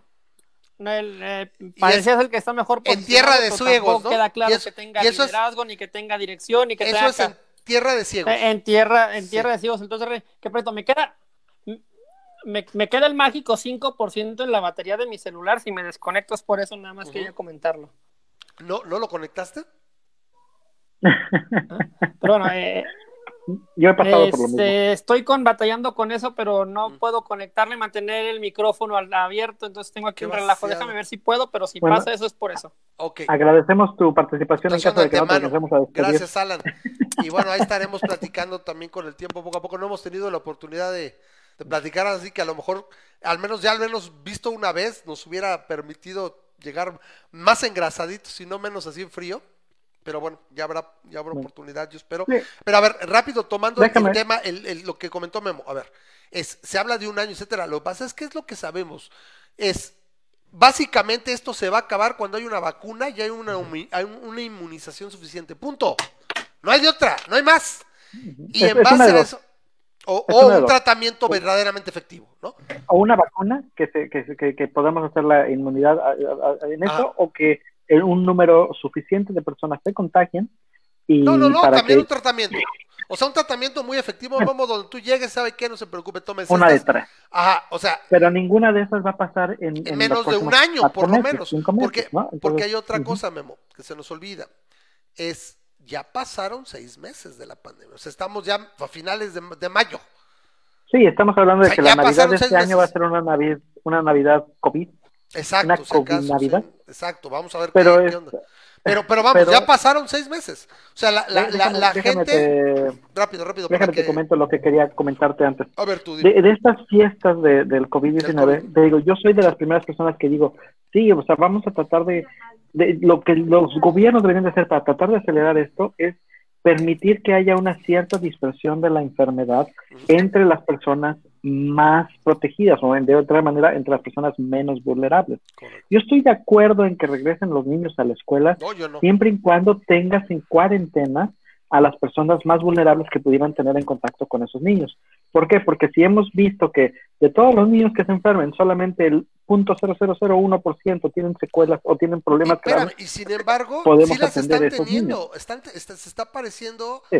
El, eh, esta situación de inflamación cardíaca y demás, o sea, eh, que sí son más resistentes, pero no son inmunes. Pero, pero Exacto, no son niños. inmunes. Pero, de, pero el punto es este hacerlas de incluso de esta manera es algo que tendría que ser muy delicado y que tendría que ser con mucha supervisión de los diferentes sistemas de gobierno y tendría que ser incluso un experimento a casi casi a, a comunidad cerrada para ver si esto puede ayudar a que poco a poco una comunidad pueda salir adelante y si funciona, ahora le seguir adelante. Que no es lo que está haciendo Suiza, o sea, Suiza es, es, es, Suecia, es un Suecia. poco parecido. Ay, dale con eso, Suecia, sí. Uh -huh. Pero estos mensos hacer una fiesta de COVID es básicamente darle carta abierta al virus de ser tra este, transmitido a, sin barreras, sin protección a las personas más vulnerables. Lo único con lo que puede resultar una fiesta de COVID es que vaya a haber un gran número de decesos, tal vez no de la gente que atiende, sino de la, o de la asiste, no, no, no, de la asiste. gente que asiste. Hablaste inglés sé, en español, que asiste. De la gente que asiste, uh -huh. sino de la gente que está en sus casas, que son vulnerables y que son lamentablemente, familiares de estos babosos. Entonces, sí, sí, sí, claro, probablemente ellos no lo son, ellos no son el, o sea, ellos serían el foco de contagio, pero irónicamente, muy probablemente no serían ellos los eh, enfermos terminales. Exacto. ¿Sí? Exacto. Entonces, por favor, no eh, entiendo la, la este, y yo creo que todo el mundo es, es rápido para decirles babosos a, estos babosos, pero hay que también decir por qué, ¿no? O sea, y hay que decir que este, no, es, no, es, estar en contra de la fiesta como tal, no, es estar en contra de que se disemine, sino de hacerlo sin control. No, y aparte, exacto, exacto, o sea, a ver, a ver. La, el, el, la estrategia de Suecia. La estrategia de Suecia dictaba más o menos y esperaban que para estas fechas el 40% de su población estuviera infectada y hubiera desarrollado en cuerpos. Se hicieron las próximas, no llega ni al 10. Que, y, ya tiene un chingo de muertos. Es, es, el punto, ¿no? Dices, ¿cuántos muertos tienen que haber para decir, para alcanzar esa inmunidad de rebaño? Porque no es viable. O sea, a pesar de lo que se ¿sabes qué? Un 80% no tienen síntomas, un, 15% tienen, eh, requieren atención hospitalaria y solo el 5% son muy graves, donde un 2,5%, un 3% en promedio en el mundo, solo está 3%, 3 es un chinguísimo. Y es, es, un chinguísimo al grado de que en un país como México colapsas el sistema de salud y, y colapsas el sistema funerario, güey. Olvídate Pero también te has dado cuenta que no ha podido penetrar realmente esta saturación en la opinión pública, no queda claro. No, no, no, la gente no, la gente, la, gente escucha mucho lo que dice el gato él y, el mismo, aunque siento que ya se desgastó demasiado, ya se está convirtiendo en un pasivo este güey. Es el no, no, pero se está desgastando porque la gente se está desesperando de estar en la cuarentena, incluso la gente. Pero, pero por, porque tuvo, tuvo los mensajes eh, eh, cruzados o sea, la gente pensó, sí, la gente, la gran mayoría de la gente dijo, ah, pues son 15 días, güey. La gente no tiene una, exacto, y desde ahí vino. Me acuerdo, nunca se va a olvidar el de, pues vamos a salir el 17, ¿no, güey? Ya, y lo volteé a ver y, y pues sí, sí, y, y, y, trastabilla, y pues, sí, más o menos, güey. No, a ver, súbete, ven, a ver, diles, güey. Y ya ahí el güey ya en el, pues, no, pues sí, más o menos, no mames, el 17 de abril quedó atrás hace más de un mes. No, no, y a lo que, a lo que le vamos es, eh, ya, ya, ya tenemos que estar empezando el próximo año. O sea, ya casi todas las, escuelas dictaminaron que no regresan de manera presencial, las que están de manera online. y ni siquiera va a ser en septiembre. O sea, eh, estamos hablando de esto. A ver, recuerden, y es lo que yo quería dejar claro. Se habla de mínimo año y medio, se hablaba para una vacuna, para un tratamiento terapéutico importante, donde digas, ¿sabes qué? No hay tanta bronca. Es pero ya pasaron seis meses. O sea, la, la, la, la gente, los, los equipos de investigación alrededor del mundo, yo tengo mi lana entre los gringos, los ingleses y los israelíes, ¿eh? Para mí esos tres son los que la van a sacar. Pero ya pasaron seis meses. el problema es que si la sacan los gringos, los primeros que lo van a obtener son los gringos. Al mira, menos yo, este, mira, yo te soy franco, yo creo que en una situación así alguien lo va a filtrar, güey. Alguien va a filtrarlo, alguien lo va a saltar. No, no, no es tanto por la. No, seguramente la fórmula va a ser este, de dominio público. O sea, es la producción, tú te refieres a la producción. La producción. Ah, sí, sí, sí, sí, Y sin embargo va a salir, o sea, va, a haber chance porque a fin de cuentas los primeros inmunizados van a ser los, los eh, profesionales de la salud. Eso es lo más importante. Tienes que empezar por esa, por ese gremio, porque con eso reduces y dices, sabes que puedo trabajar con confianza, no pasa nada, va a haber mejor atención hospitalaria y más sencillo. Aquí se las están viendo negras y es lo que dice Alan, estoy totalmente de acuerdo. La gente no le cae la onda de esta saturación. Que ya está y los ves a diario. Ya me tocó empezar a ver hoy, vi dos videos de cuates que colapsan en la calle. Como si fuera Guayaquil hace un mes. O sea, que literalmente así se agarra el cuate y pum, vale al piso, ¿no? Y otro, una mujer donde está así, no puede respirar y se va de lado y madres, güey. Bueno, ¿qué pedo? Y ni así la gente agarra el pedo. La gente sigue diciendo, pues me tengo que morir de algo pues si no me morí de la influenza o no sé qué, de algo me voy a morir. Y así se la llevan. ¿Sí? Entonces, es, ¿por qué hablamos de por lo menos otro año? Vamos a poner a lo mejor, siendo realistas, mayo, aunque repito, a mí me regañan y todo, hoy sale otro comunicado y se habla de que para diciembre, para principios de 2021, porque están acelerando las pruebas. hablando, de la de Moderna, pero por lo menos diciembre Diciembre, los peregrinos, todos con cubrebocas, le pones el nacimiento, todos van a tener cubrebocas, ¿no? En mi trabajo, este, yo suelo decir, por lo menos a, a la gente con la que trabajo, a los consultores con los que trabajo, que cuando tienes buenas noticias, lo, lo, que puedes, lo mejor que puedes hacer para darle buenas noticias al cliente es de, dárselas en poquito, poquito. Dale una buena noticia hoy, dale una buena noticia mañana, dale una buena noticia pasado mañana, aunque sean noticias pequeñas, pero hasta que tú los tengas y los vas a tener bien contentos. Y si de repente pasa algo en el cual tienes cinco noticias malas que darle, lo mejor que puedes hacer es darles las cinco noticias jalón. Sí, claro. Y darles, porque cuando empiezas a darle las noticias, una mala ahorita y luego la otra mañana y luego la otra pasada La mañana, moral, la- pum, que decae la confianza La y todo es lo que está pasando. Entonces, al- yo lo veo en este momento, en, en, como tú dices, en Gatoel, que es, eh, o sea, el hecho es que me Se la- moviste un poquito la línea y dices, se, bueno, se le acabaron las noticias Me buenas que otro, o sea, me moviste otro poquito, bueno, y me la sigues moviendo. Oye, ¿ya qué pasó? Entonces ya nada más me estás viendo la cara de baboso. Exacto, exacto. si Es, desde es hace brutal. tres meses ya sabías tú que, que la Pero en ese sentido también es exitosa la estrategia de la 4T porque finalmente los costos del manejo político Se los están transfiriendo a él, claro. crisis, Esto se llama, esto se llama crónica de un chivo expiatorio anunciado, total y absolutamente. Sí. E- Todos- Estoy de todos acuerdo. Desde Estoy de acuerdo con Alan. Desde el principio lo vimos. Es vamos a construir un ídolo de barro enfrente Mismo- del ídolo de barro. Mismo para que cuando se empezó a ser demasiado popular, te- Ajá. de la teoría conspiranoica dice que el que Javier Alatorre le pegara a Gatuel vino desde, desde el cacas, Y o sea, es- para bajarle un poquito. Fíjate, no el- sé si el- del el cacas, pero sí sabía ese güey. Y se lo dijo Pliego. O sea, a la torre no se manda solo. Es más, si ese güey lo hubiera hecho por iniciativa propia, ese güey ya no estaría ahorita dando las noticias. O sea, eso es un hecho. O sea, no hay que ser, no hay que ser ningún genio de la política o del análisis político. Es- Sí, y bueno, y, y de qué manera Salinas Pliego sigue inmune, ¿no? Y siguió inmune en, en las cosas que hacía Electra. O sea, y tiene era sus electras de- abiertos y de tiene AMLO, todo. ¿no?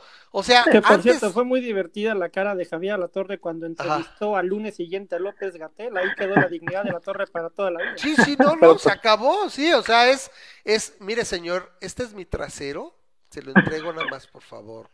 O sea, es, es, es, mira, yo lo que creo es que a lo largo, todos crecimos, todos los que estamos aquí, yo creo que de alguna manera, bueno, a lo mejor Alan es un poquito más joven, eh, pero crecimos conociendo esta parte del PRI. El, el PRI habrá sido lo que sea, pero tenía una parte bien institucional, nadie se salía del guacal. Eso se rompió, güey.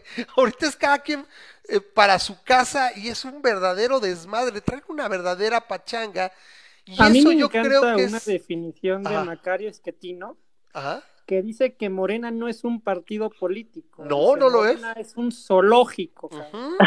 Los tienen que tener en jaulas porque si no los tienen en jaulas se matan entre, ellos. Entre ellos. Y es lo que yo les decía al principio del programa.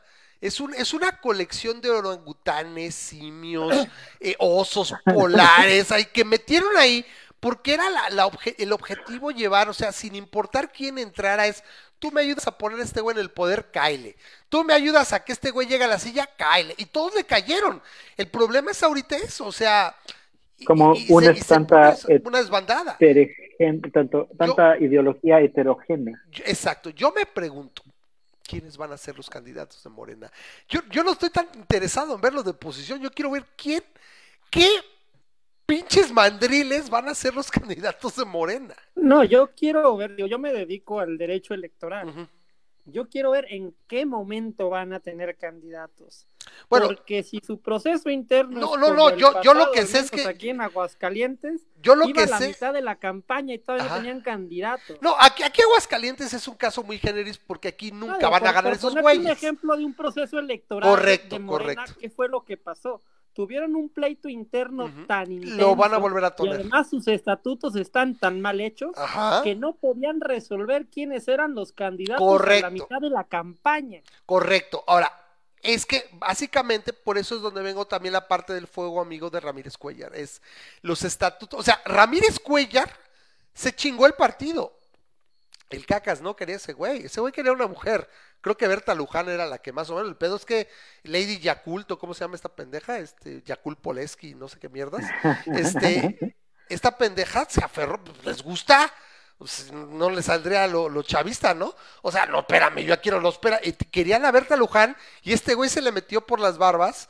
Y según lo que yo he leído de los estatutos de Morena, al final ese güey puede poner a que se le pegue la gana. No tiene que seguir nada. Al final, pum, pum, pum, tú vas y ya, güey. E, eso va a ser mucho, muy cagado. Y te digo, no, no, Aguascalientes es un pedo muy cejanes porque yo creo que estos güeyes jamás van a ganar aquí. Si no ganaron en 2018, no van a ganar. La neta no. De lo poco mucho. ahorita. no, afortunadamente, bueno, tú que eres creyente, ¿no? Nosotros no somos creyentes, pero vamos, yo veo a la gente, lo, poco a la gente. Ah, ok, no sabía, pero bueno, si eres está bien, ¿eh? Cada quien su pedo, aquí nadie, aquí se, no, soy realmente. Ah, ok, eh, mejor, caíste en blandito. Aquí somos, ¿Cómo somos ateos recalcitrantes. Este, eh, pero el punto es que yo lo llevo de vivir aquí seis meses y los tres meses que alcancé a ver gente, porque pues ya ahorita tengo dos meses aquí encerrado, eh, lo que observas es que es siempre, la gente es muy, muy, muy, muy mocha. El simple concepto que maneja de alguna manera eh, eh, Obrador de dar dinero, de, de, de, apoyar y de cómo habla, él le, le, repugna a dos, tres personas que he platicado yo aquí, pero, pero le hace así como que, guau, o sea, la gente será aquí lo que sea, mucha, pero aquí lo que ve la gente le encanta trabajar el trabajo lo tienen muy bien, o sea, muy bien. Y eso es, pero, pero dinamita para la simple estrategia de, o sea, de, de Obrador y lo que habla. O sea, es, es, es, es, es kriptonita. Pues aquí no. Sí, aunque aquí en Aguascalientes también tenemos el problema de que el partido en el gobierno, el PAN, también tiene una serie de conflictos internos bastante complicados, que en una de esas pueden abrir espacio para que pase lo imposible. Ah, ¿eh? bueno, eso ya sería. lo descartes. Aguascalientes me acuerdo que es uno de los países, de los, de los, ¿De los países menos, de los que tienen menos corrupción en el, en el país, ¿no? O sea, hasta no escucho tanto, aunque mucha gente se queja de Tere, pero yo después de vivir en Atizapán de Zaragoza, yo después de vivir en Atizapán de Zaragoza le digo, esta mujer es una santa. Es una santa con lo poco que he leído. No, no, no, Atizapán, no, no, no. Yo vivía en León, como tú sabes, y este, y Aguascalientes de León, pues queda, tú sabes, a una hora de distancia, ¿no? Este, llegué a ir a hacer trámites, este, federales a Aguascalientes no porque no pudieran hacerse en León, sino porque en Aguascalientes eran mucho más eficientes, mucho mm, este, menos este, engorrosos, ¿no? Por ejemplo, sacar el pasaporte en Aguascalientes fue cosa de un día, cuando me iba a llevar semanas hacerlo en León, ¿no? Entonces yo iba a hacer trámites allá.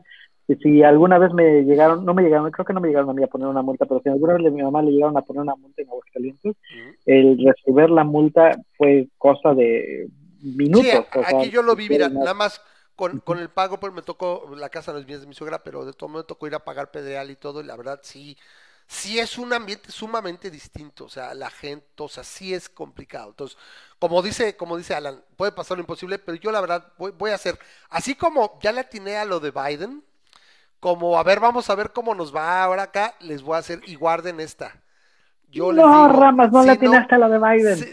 no, no, les dije, les dije que, que no iba a ganar, que, que Bernie iba, no iba a ganar la candidatura, ¿sí o no? Eh, es muy diferente. Ok, ok. no, no dije que iba a salir Biden, dije Bernie no va a ganar la, la, la, candidatura. Ese güey no va a llegar. algo va a salir, así y salió. A ver, aquí guarden esta, es en Aguascalientes, o sea, no va a ganar ese güey. Si no ganó en 2018, que tenía todo el arrastre, que tenía toda la imagen, porque todo se basa en eso, eso también se nos olvida. Morena lleva un desplome como partido. Sí, está, está dependiendo casi, casi Morena de que la oposición se desmadre. Esa es una ironía también tremenda para un partido que de cuatro, que, que, fulgurantemente en cuatro años se volvió un partido mayoritario. Eso jamás había ocurrido. Era, era completamente fuera de toda proporción. Y ahorita está dependiendo de que, de va a empezar a ocurrir con más eh, regularidad que nunca. Yo recuerdo mucho un libro que leí hace no tanto de Moisés Naim que se llama El fin del poder. Y básicamente la tesis de todo el libro es el tema de que el poder y las formas de acceder al poder se han facilitado en el sentido de que es más fácil llegar a obtener el poder que antes y también es más fácil perderlo, porque eh, particularmente los temas estos de la comunicación digital, las nuevas formas de comunicación y de relación entre los seres humanos yo estoy de acuerdo. está generando que todos esos procesos que antes eran monolíticos y se tardaban vuelvan mucho. terriblemente rápidos en la Y- y- capacidad y- para sustituir procesos electorales. Y ese es un punto que yo quiero llevar a casa. Es decir, güey, o sea, ¿quién lo hubiera pensado? Pasó. Y ese es también, es, es una espada de Damocles que pende sobre, sobre Morena.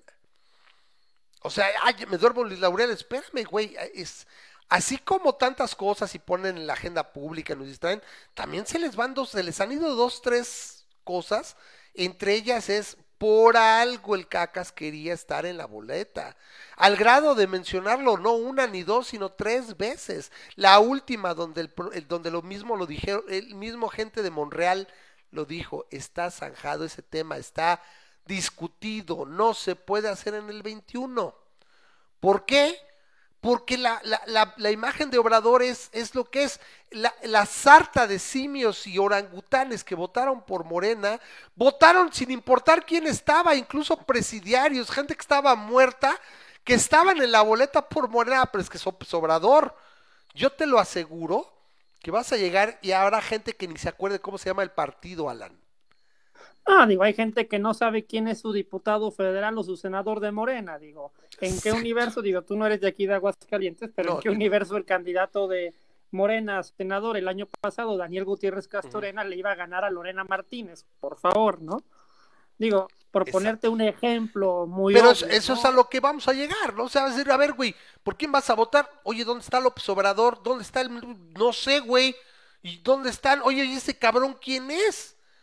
Y eso es algo que yo al menos veo que como vamos a un proceso electoral donde manda lo local, ahí se la pueden pellizcar de, al- de algunas maneras complicadas. Ahora, lo digo ahorita, hace cinco meses diría, ¿sabes qué? Morena va en caballo de Hacienda.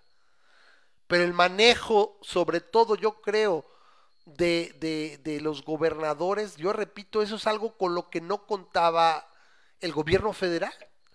Y ahorita yo lo mencionaría, no voy a decir, ah, sí, güey, van a perder, no, yo solamente digo que ya es de pronóstico reservado. Ya no tiene el control que tenía. A pesar de que mantenga y que diga la agenda, pero también hay otra cosa. la- Pero yo creo lo- que, y, y me lo tienes que conceder. Espérame. grandes temas espérame, que espérame. quitado el Me- de la me- agenda política Correcto. López Obrador, Uno es el que COVID. nunca los imaginó. Claro, uno es el, el cisne negro es el COVID. Es el cisne Uno negro. es el COVID, ese no lo vio venir nadie, y Nadie. el otro fue el feminismo. mismo, ¿no? correcto. Tres. Un mes antes era lo que tenía, ¿no? La, la- le quitaron el- el- la agenda totalmente y sigue Sí. dando patadas de ahogado ahorita cuando saca pendejadas como no, güey, las llamadas al 911 no son ciertas, güey, son falsas. No mames, güey. que, ese te- que aparte en este tema la tiene completamente perdida por el tema de que cuál es el gran enemigo del feminismo. Pues el gran feminismo, el gran enemigo del feminismo es el patriarcado. ¿Y qué es López Obrador sino un gran patriarca? Patriarcado. Sí, Entonces, sí, no sí, hay forma de que él resuelva esa contradicción. y esa, y esa parte de, de votantes femeninas es complicado. O sea, todos los que hemos tenido una pareja, y se los digo aquí, todos los que hemos una, tenido una pareja heterosexual, porque bueno, los gays se cuestan aparte. No tengo, pero pero la gente que ha tenido una pareja femenina sabe que tú te metes con todo pinche mundo, pero no te metes con las viejas. Pues mira, eso yo ya algo, muy algo complicado. aprendí del tema, así que no voy a abondar en el asunto. Mira, Memo, cómo se ríe. Saludos a Karen, pues salúdamelo. Sí, Aquí no está mi mujer que no me oiga, pero sí, es, es algo muy complicado. Entonces, eh, es, es algo que de alguna manera, repito, ahora es de pronóstico reservado. O sea, por algo, por algo quería estar en la boleta, por algo quería decir, no, pues de una vez pues, la revocación. Esa fue siempre su, eh, su idea. Y dos, sino tres veces lo puso una en, en propuesta y se discutió y se dijo, ok, va. Ahí fue, eh, porque ya fue después de la Guardia Nacional y como que la oposición, lo poco que queda, dijo, no me vas a chamaquear dos veces, órale, te la doy, pero en el 2022. Y todavía lo volvió a decir la tercera vez. ¿Qué tiene Alan Memo? ¿Un mes? Que dijo, ¿saben qué? Pues, como ven, si lo hacemos, a ver si es chicle y pega, pues no, no mames. No va a ser sencillo, te digo, eh, esa parte. ¿sí? Eh, a mí me llama tanto, por ejemplo, los gremios. O sea, no sé si él mismo, o sea, ¿qué, qué pasa? ¿Qué piensa? ¿A qué dedica las... ¿Cuánto tiempo trabaja o está despierto este güey? ¿Se para a las 5? se ha de bañar, ha de tragar algo, cinco y media y a las seis está con el gabinete de seguridad. A mí, bueno, te diría que me preocupa por ser humanitario, pero a mí me llama la atención su ritmo de vida, ¿eh? Porque todavía tú crees que, está tiene cargándose este señor, no nos acaba el sexenio, ¿eh? ¿eh? Bueno, yo siempre lo pensamos, Memo, no me dejarás mentir, teníamos la terna de qué momia se moría primero. Y ganó Espriu, teníamos la terna ganadora, era Espriu o Espiritu, era el florero, este, esta Olga, Sánchez, Olga Sánchez Florero. Exacto, Olga Sánchez Florero y, y, Obrador. Ahora, yo sin embargo no lo acabo de ver bien desgastado. Si lo, si lo observas ya en videos de 2015 y 2016 y ya se empieza a ver, pero realmente tiene, porque yo lo veo como muy vale madres. O sea, yo lo veo así como que el güey, a ver, se para a cinco y media, oye pendejadas de hora y media, porque realmente el güey no sabe, esas reuniones de gabinete de seguridad es, así me lo imagino como Charlie Brown cuando está en clase, ¿no? De, ah, sí, maestra, sí, a ver, dime, este, secretario de la defensa, y, y este güey acá pensando en cualquier pendejada, termina y se va a su mañanera a decir pendejadas, tiene conocimiento de algunas cosas, otras que no, y nada más dice disparates, después de ahí, ¿qué hace? Toda la tarde. Ve crecer el pasto como los dinosaurios, así de, volvamos al césped. Y ahí se pone a ver el pasto, sale al jardín a, plantar árboles frutales o no sé qué pendejadas luego hace. O sea, se la lleva fresa. ¿Tú sí crees que tenga un, un, una vorágine, Alan, Memo? ¿Tú crees que tenga.? yo creo que el ritmo de vida, por la edad que tiene, por sus antecedentes, de que tuvo problemas cardíacos. ¿Tuvo un bypass? El tema de que el poder consume la, la, vida de las personas, yo no creo que le vaya a dar para terminar el sexenio. Yo creo que sí le puede llegar a pasar algo grave.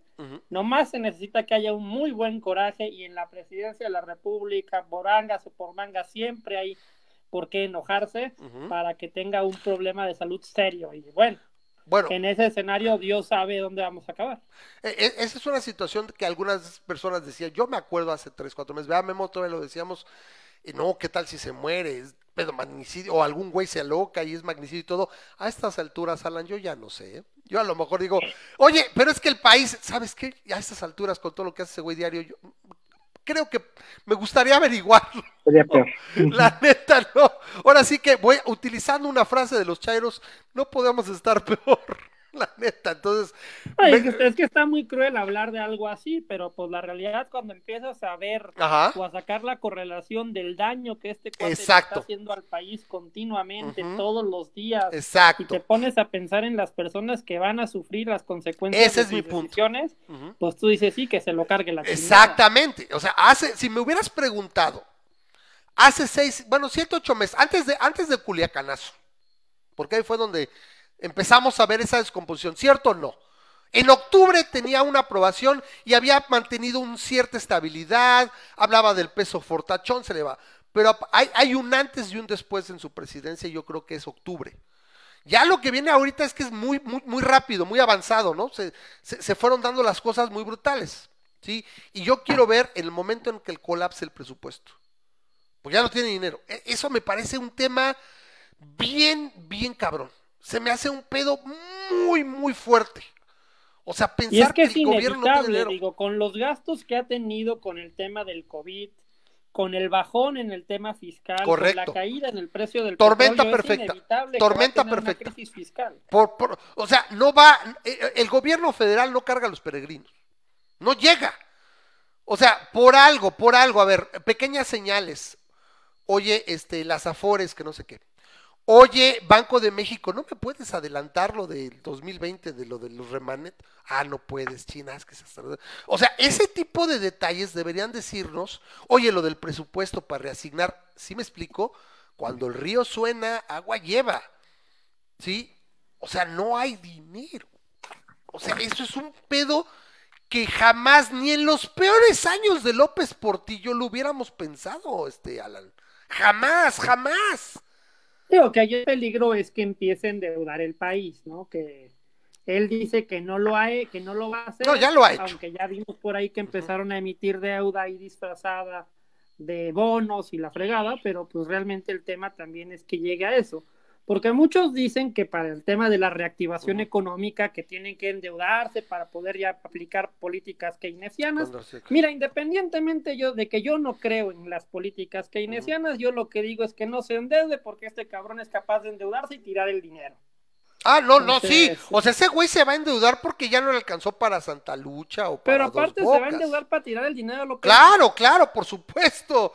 O sea, o sea, lo hablan, decían, eh, lo mencionaba Ángel Verduzco, o es Ángel Verdugo, es Ángel Verduzco, creo. Eh, eh, él, es colaborador en, yo oigo mucho a, a Beltrán del Río lo decía, a ver, se habla de que necesita 6% del PIB. Puede ser más, puede ser menos, pero dice, con 6% del PIB la armamos. Tenemos la línea de crédito del FMI, que me parece que son 60 mil millones de dólares, ¿no? De ahí lo puedes agarrar. Y si fuera bien ocupado, ¿sabes qué? Yo, yo mismo, yo, yo también soy anti-keynesiano totalmente, siento que... Pero el mismo Hayek lo dice, aunque ya ves que dicen, algunos dicen más Rothbard, menos Hayek, pero a mí me gusta, Hayek lo dice, dice, hay eventos extraordinarios, una pandemia es uno de ellos. Y no puedes permitir que las empresas quiebre, porque si se acaba la economía, dices, acá. Entonces, si te vas a endeudar, es como meterle un tarjetazo cuando se está muriendo tu vieja. Pues ni pedo, güey. Ahí está, para eso está chingado, después veo qué onda, ¿no? Bueno, primero te lo piensas, de que depende de cómo te lleves con tu vieja, ¿no? ¡Qué culé! Bueno, tu hijo, este, tu perro que quieres un chingo. Órale, ahí está el tarjetazo, ¿no? Bueno, te lo pongo, se está muriendo tu suegra, ¿qué haces con la tarjeta? Ah, mira, mejor no me cae porque lo hay mujer, no, también, también tarjeteo, sí, sí, sí, mi suegra también. Sí, para el viaje, para el viaje. Pero bueno, este te puedo tomar este 30 segundos para darte tres noticias de, al Bueno, a ver, entonces rápido, nada más cerramos. Cerramos esto, Memo, y vamos ahora a las noticias. De, antemano, de nuevo, quiero darle unas gracias a Alan, la verdad estuvo muy agradable. O sea, eh, lo más que no, no tocamos tanto en la parte netamente política o electoral del programa. De hecho, hoy este, aquí la audiencia. Pues, Pero creo que le interesa a Alan, ¿eh? ¿Mande? Creo que le interesan a Alan porque son de lo mismo. Sí, sí, son tres noticias. Eh, pero bueno, cerramos, no cerramos, cerramos esta parte. Eh, estos ejemplos, ¿no? La noticia otra de los, de los investigadores, el simple hecho que lo hayan deslizado, de, de oye, güey, cáele con una lana para aquí para apoyar al COVID. Primero es el colmo del cinismo, ok. Tenemos esta situación de, de los remanentes, lo del presupuesto, es una indicación muy culera de que no tienen dinero. Y hay una cosa, con dinero baila el perro. Y si tú quieres hacer una operación política exitosa electoral, Alan, no me dejarás mentir. Oye, necesitas un chingo de Hoy, hoy vi una noticia al, al, respecto que, este, que eh, las reservas internacionales están en su pico máximo desde que entró López Obrador. este Y eso no me cuadra con... Sí, no me cuadra no sé, supongo la balanza comercial afecta a eso, no sé, Alan, si sepa algo, creo que la balanza comercial y como tienes una hasta donde, hasta fuerte... Hasta donde tengo entendido tiene que ver con los remanentes del banco, remanentes cambiarios del Banco de México, que no voy, a, no voy a mentir diciendo que los domino, pero entiendo que tiene que ver algo ahí con la depreciación de la moneda y algún efecto al, al respecto, algún efecto financiero.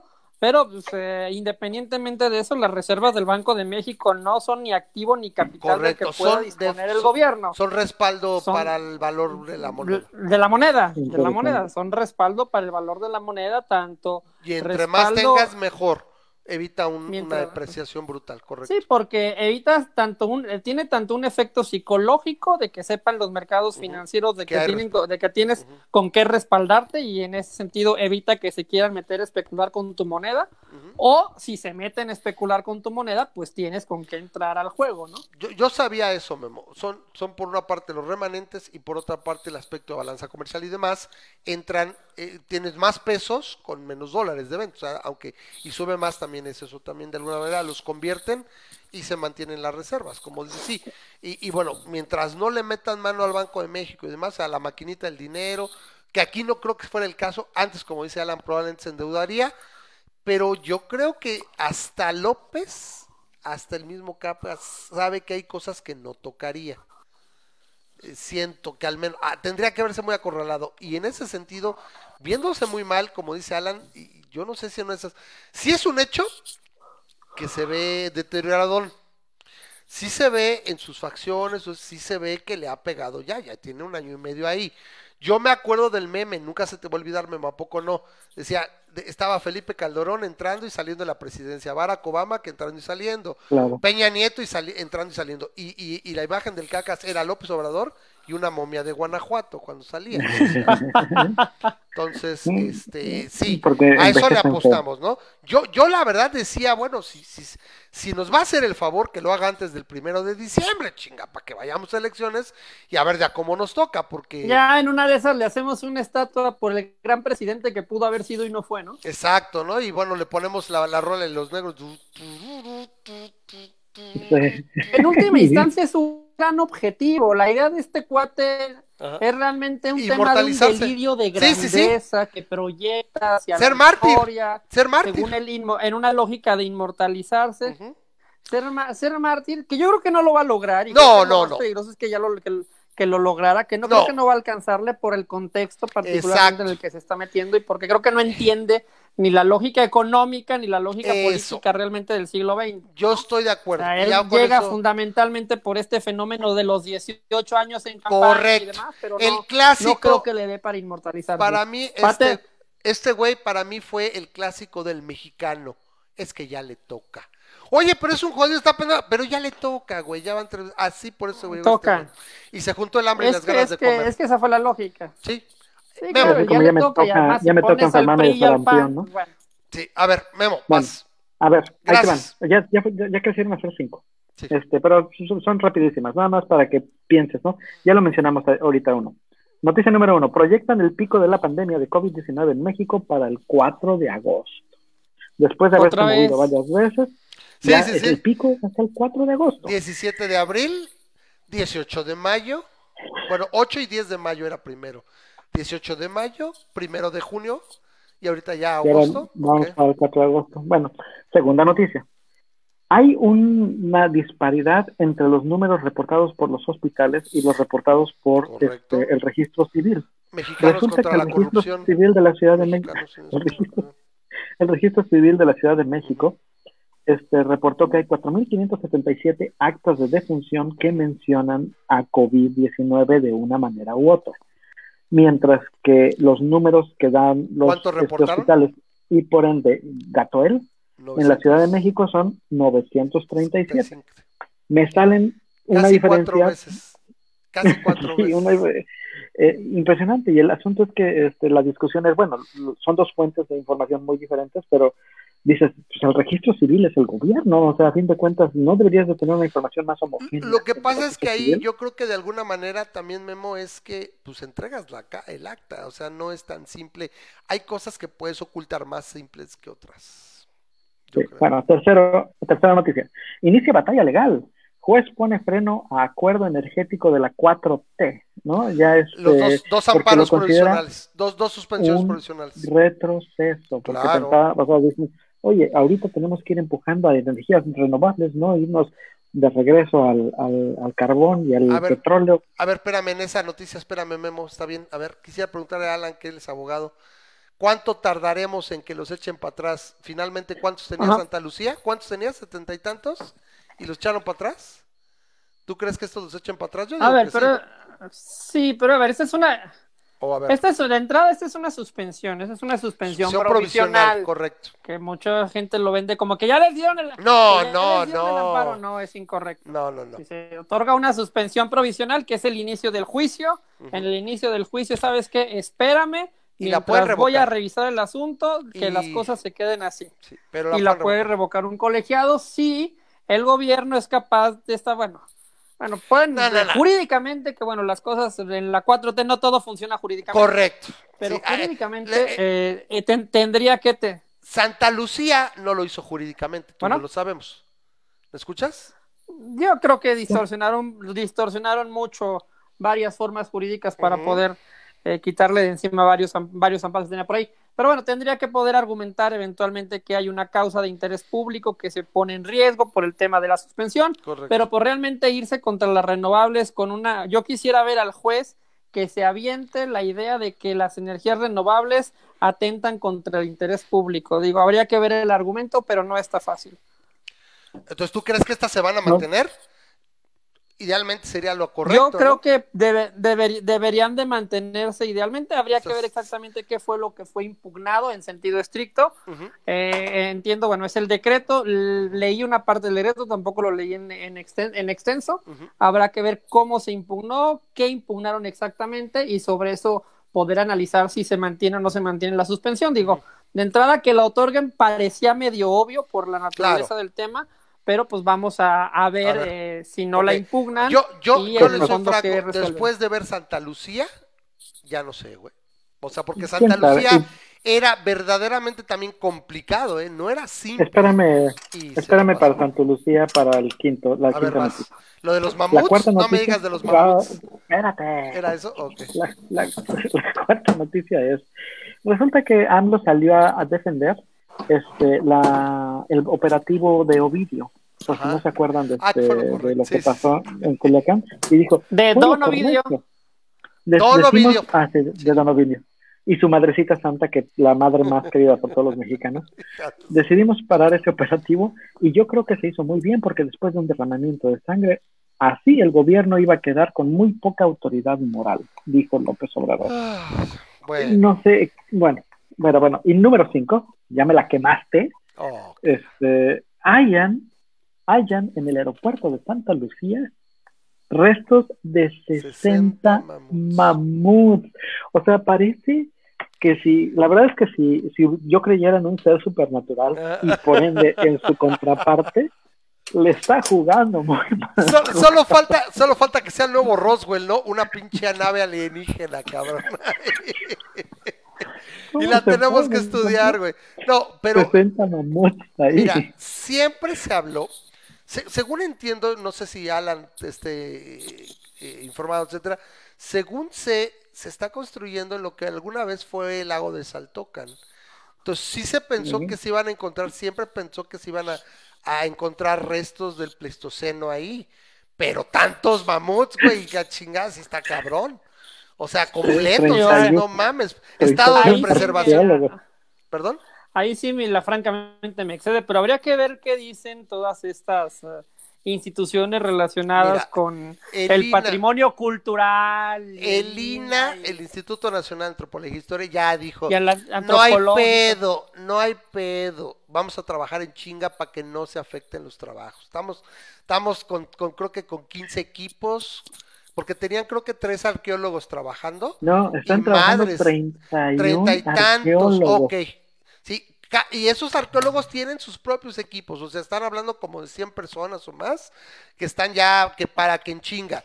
A ver, aquí, aquí a Memo, voy a hacer una encuesta, mini encuesta rápido. Memo, ¿se acaba el Felipe Ángeles en el 2022? ¿Si lo terminan? No, no, ni de chiste.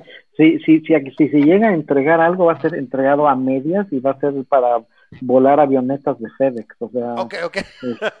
no, para volar aviones de control remoto, yo digo, pero a ver, Alan, ¿tú qué opinas? ¿Lo van a entregar en el 2022? O sea, No, no creo. La incompetencia burocrática y administrativa No. de la 4T es garantía de que esa cosa no se va a terminar. El ejército, güey, es una mamada, güey. O sea, serán muy buenos, No, güey. digo, O sea, el ejército el- mexicano. puedo- yo puedo darle el voto de la, el voto de confianza a la disciplina militar, pero la incompetencia administrativa, No, pero, pero la históricamente el ejército ha primas, sido de diseño. muy incompetente para construir. O sea, podrán tener las Fuerzas Armadas muy respetables en México y, y su labor de re- rescate y todo, mi respeto. Además, qué chinga le han pues- metido. Ese es otro tema que luego hay que platicar. ¿Qué chinga le ha metido al ejército López Cabrón, Obrador, eh? Lo- lo- es- le está Los dando sí. como sus pendejos de arriba para abajo. Pero es lo que te digo, Alan, lo que comentábamos, es, es la, es la fórmula chavista, es ¿a quién tengo que tener bien? Pues al- a la milicia, a los castrenses, a lo, a lo castrense, porque si no, Pero acá no andan bien. O sea, el ejército no está muy contento con López ¿tú Obrador. crees?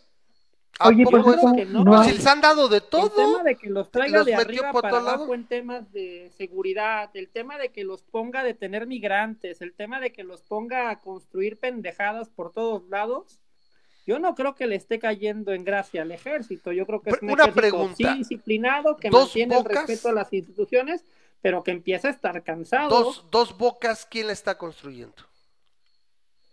No lo tengo claro, pero imagino que también es el ejército. También. ¿Tú qué sabes, Memo? ¿Tú sabes algo? No, no, no tengo ni idea. La verdad es que me da tanto coraje que ni volteo a ver para allá, pero no tengo ni idea. Mira, a, ver, cerrando la parte de Santa Lucía y ahorita ya casi nos vamos, ya casi es la una por acá. Gracias otra vez, Alan, por estar tanto tiempo acá con nosotros. No, de qué, saludos. Es un, es un, es un placer. Eh, eh, Santa Lucía, aunque se entregara, no va a volar ahí, como dice Memo, ni, ni avionetas de FedEx. O sea, nadie va a llegar a volar ahí. Por el tema de la autorización de las agencias norteamericanas. Por supuesto, claro. La, la FA y, lo que es este. Se me fue el instituto este memo del MIT, ¿cómo se llama? Que es el que. Mitre. Si Mitre, no es que Mitre certifique, o sea, Mitre no certifica, no es una, no es una eh, agencia certificadora, vamos. No, es la que avala, y sabes que esa más está chida, güey. ¿Quiénes son los que no van a certificar? Las aseguradoras. No, güey, yo no te aseguro esa mamada, güey. Y sin seguros, las compañías gringas principalmente decir, pues yo no vuelo ahí, güey, hazte como quieras, güey.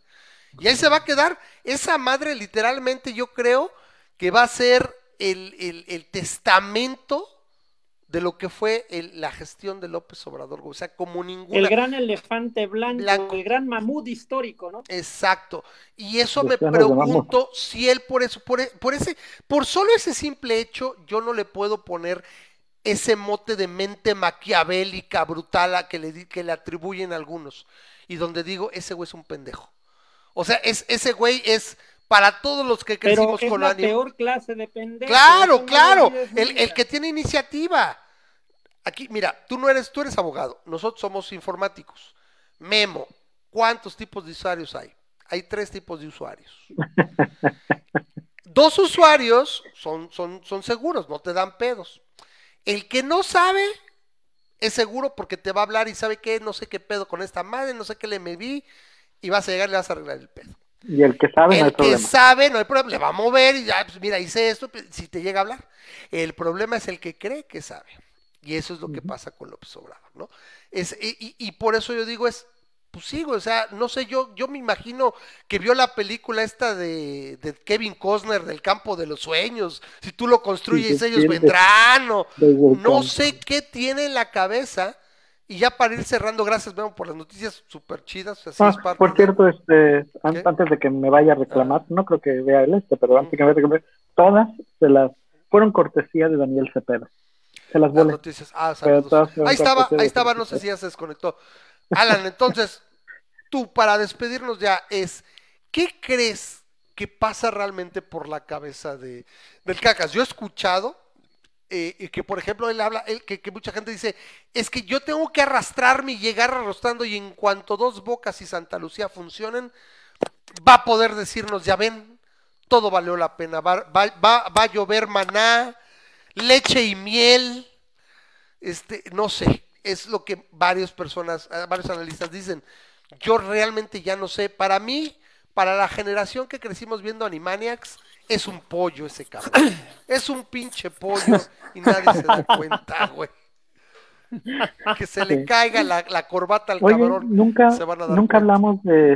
Este, Fíjate que nunca había pensado en ese paralelismo, es muy bueno. Ah, ¿verdad que sí? No, yo ya lo había comentado. Lo que pasa es que no nos seguimos hace mucho tiempo, tenemos poco tiempo de, estar en el Face. A ver, ahorita que me diga Memo, pero, pero sí, eso es, eso es un hecho. O sea, velo, es, es, lo pinta perfecto, güey. Imagínatelo al, al, al, al Kikiribú con su con su copete de López Obrador así de cabecita de algodón. A huevo. Su, su, su, su, este, su corbata siempre mal puesta y su, y su pinche saco que se le caía, ¿te acuerdas? También de repente salía de traje y se le caía el traje porque lo tenía muy guango. Así sería este cabrón. Y dices, no mames, así lo vería toda la chairada, güey, es un pollo. Y nosotros diríamos, es que siempre fue un pollo, güey. Es, que siempre fue un, pollo. Sí, exacto, el pollo y el pendejo. A ver, Memo, ya para cerrar, vámonos. Lo que te voy a comentar es que nunca hablamos de cómo es la ironía, la gran ironía, de que este, de que lo que critica más, o sea, para acabar pronto, lo que me critica más el caca de todo es el sexenio de Calderón. Y lo que me critica más del sexenio de Calderón es su lucha contra el narcotráfico, principalmente cómo usó al, al, este, al ejército en, de, una manera este, tonta, estúpida, ¿no? Y yo no, estoy, yo no estoy para nada de acuerdo con la guerra de Calderón De- debo decir eso, yo no estoy para, bueno, yo no. para, para nada estoy de acuerdo con la guerra de Calderón. Sin embargo, estuvieron friegue y friegue que, que el AMLO, que, que el, el, el Pero así ejército no es la todo, solución. Memo. El ejército Es no la es la solución. En cuanto yo llegue, los soldados al cuartel, ¿no? El Y- y crecimiento. vamos a utilizar El Este, crecimiento, Memo, todo fue Ah, una claro, claro, estrategia. Pero, pero en el ejército en específico, lo que se me hace una ironía deliciosa es que ahora ya voltearon a ver al ejército y está utilizando al ejército para cuidar las calles. Porque no le quedó la, de otra. porque no le quedó Quedó de otra. Entonces, tantos años estuviste friegue y friegue que el, que el, gobier- el ejército no es la solución y ahora, ¿qué maroma tienes que dar para justificar a, a tu líder en el momento en el que él dice, bueno, siempre sí el ejército es la solución. Entonces, ahora, ¿con qué, con qué criticas a, a Calderón si estás Yo- repitiendo lo que Yo, él dice? yo haría, no sé qué opina Alan, yo haría como oposición, en cuanto me den literalmente mis tiempos de televisión, lo poco que tenga, dos spots con el contra ejército. AMLO. Ajá, con el ejército y con el crecimiento. Es tan, tan Yo- simple en, en, en, en, en, en 30 segundos y tienes el material idóneo para ver. Y lo único que dirías al final es, no puedes, no puedes votar por la gente de un mentiroso tan marcado como este cabrón. Es que no, no lo sé, porque a mí me parece que el- yo, yo insisto en mi, en mi argumento de que no es una crítica racional la de No, su pero yo electorado, es repito. un tema, es un Sí, tema sí. emocional. La gente vota con la, con la panza. Pero, Por pero la más gente... contradictorio que sea Ajá. el mensaje o el contraste, Ajá. hay mucha gente a la que no le va a penetrar y lo solo va a ver la imagen. Pero, pero eso es a lo que yo voy, este Alan.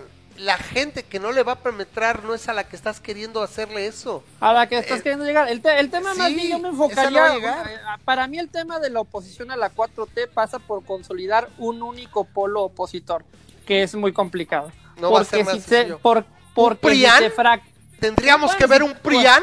Pues ponle, pon- ponle nombre de Priano, lo que tú quieras, pero tú necesitas que haya una opción clara y evidente, ¿sí? Ok.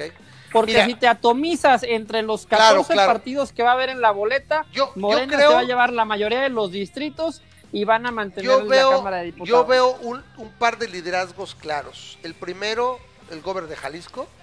Ese güey le, vale madre, sí, este, eh, ese güey se va a aglutinar y se va a pegar. Ha operado bastante interesante y ese güey, yo le llamo el sin miedo, ese güey le vale madres. Dice, pum.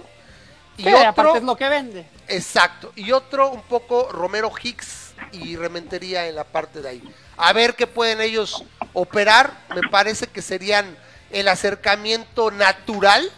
Y vamos a ver qué pasa. Pero por ahí tiene que pasar, ¿eh? Tiene que pasar en gran medida por ellos y por la gente de estos cinco o seis gobernadores que se fueron por la libre. Esos güeyes son los que pueden aglutinar y bueno, este pedo va en serio. ¿Qué vamos a hacer? Bueno, pues se nos acabó el tiempo. Gracias, Alan. Mi estimado amigo, muy buena noche. Saludos a los dos. Gracias, Un placer Memo. siempre, aquí andamos al orden. Estamos en contacto, seguramente te, te volveremos a tener la invitación. Esta es tu casa, Eh, gracias. el día que quieran, con mucho gusto, les agradezco. No, al contrario. Memo, última palabra, No. vámonos. Ah, no, pues muchas gracias, muchas gracias a Alan por, este- por estar aquí y un abrazo a todos. Lávense las manos y ya saben, no vayan a fiestas de coronavirus, por favor, queremos tener audiencia. No queremos que se nos muera. Así que por favor, lávense las manos y este, pues aquí estamos viendo. Pues ahí estaremos. Bueno, muchísimas gracias a todos. Cuídense mucho. Una semana más. Aquí seguimos y eso ya es algo bueno. Yo les agradezco que se hayan quedado un rato. Estuvo, estuvo pesado, fue una plática un poquito más densa de lo que generalmente tenemos, pero bueno, cuídense mucho. Yo les digo que si todo sale bien, aquí nos esperamos. Nos vemos la próxima semana. No salgan si pueden, si pueden aguantar, quédense en su casa, porque esto se está poniendo de ambiente. Ah, nos vemos, cuídense mucho. Y yo como cada semana les digo, los quiero un chingo y hasta la luna. Bye bye.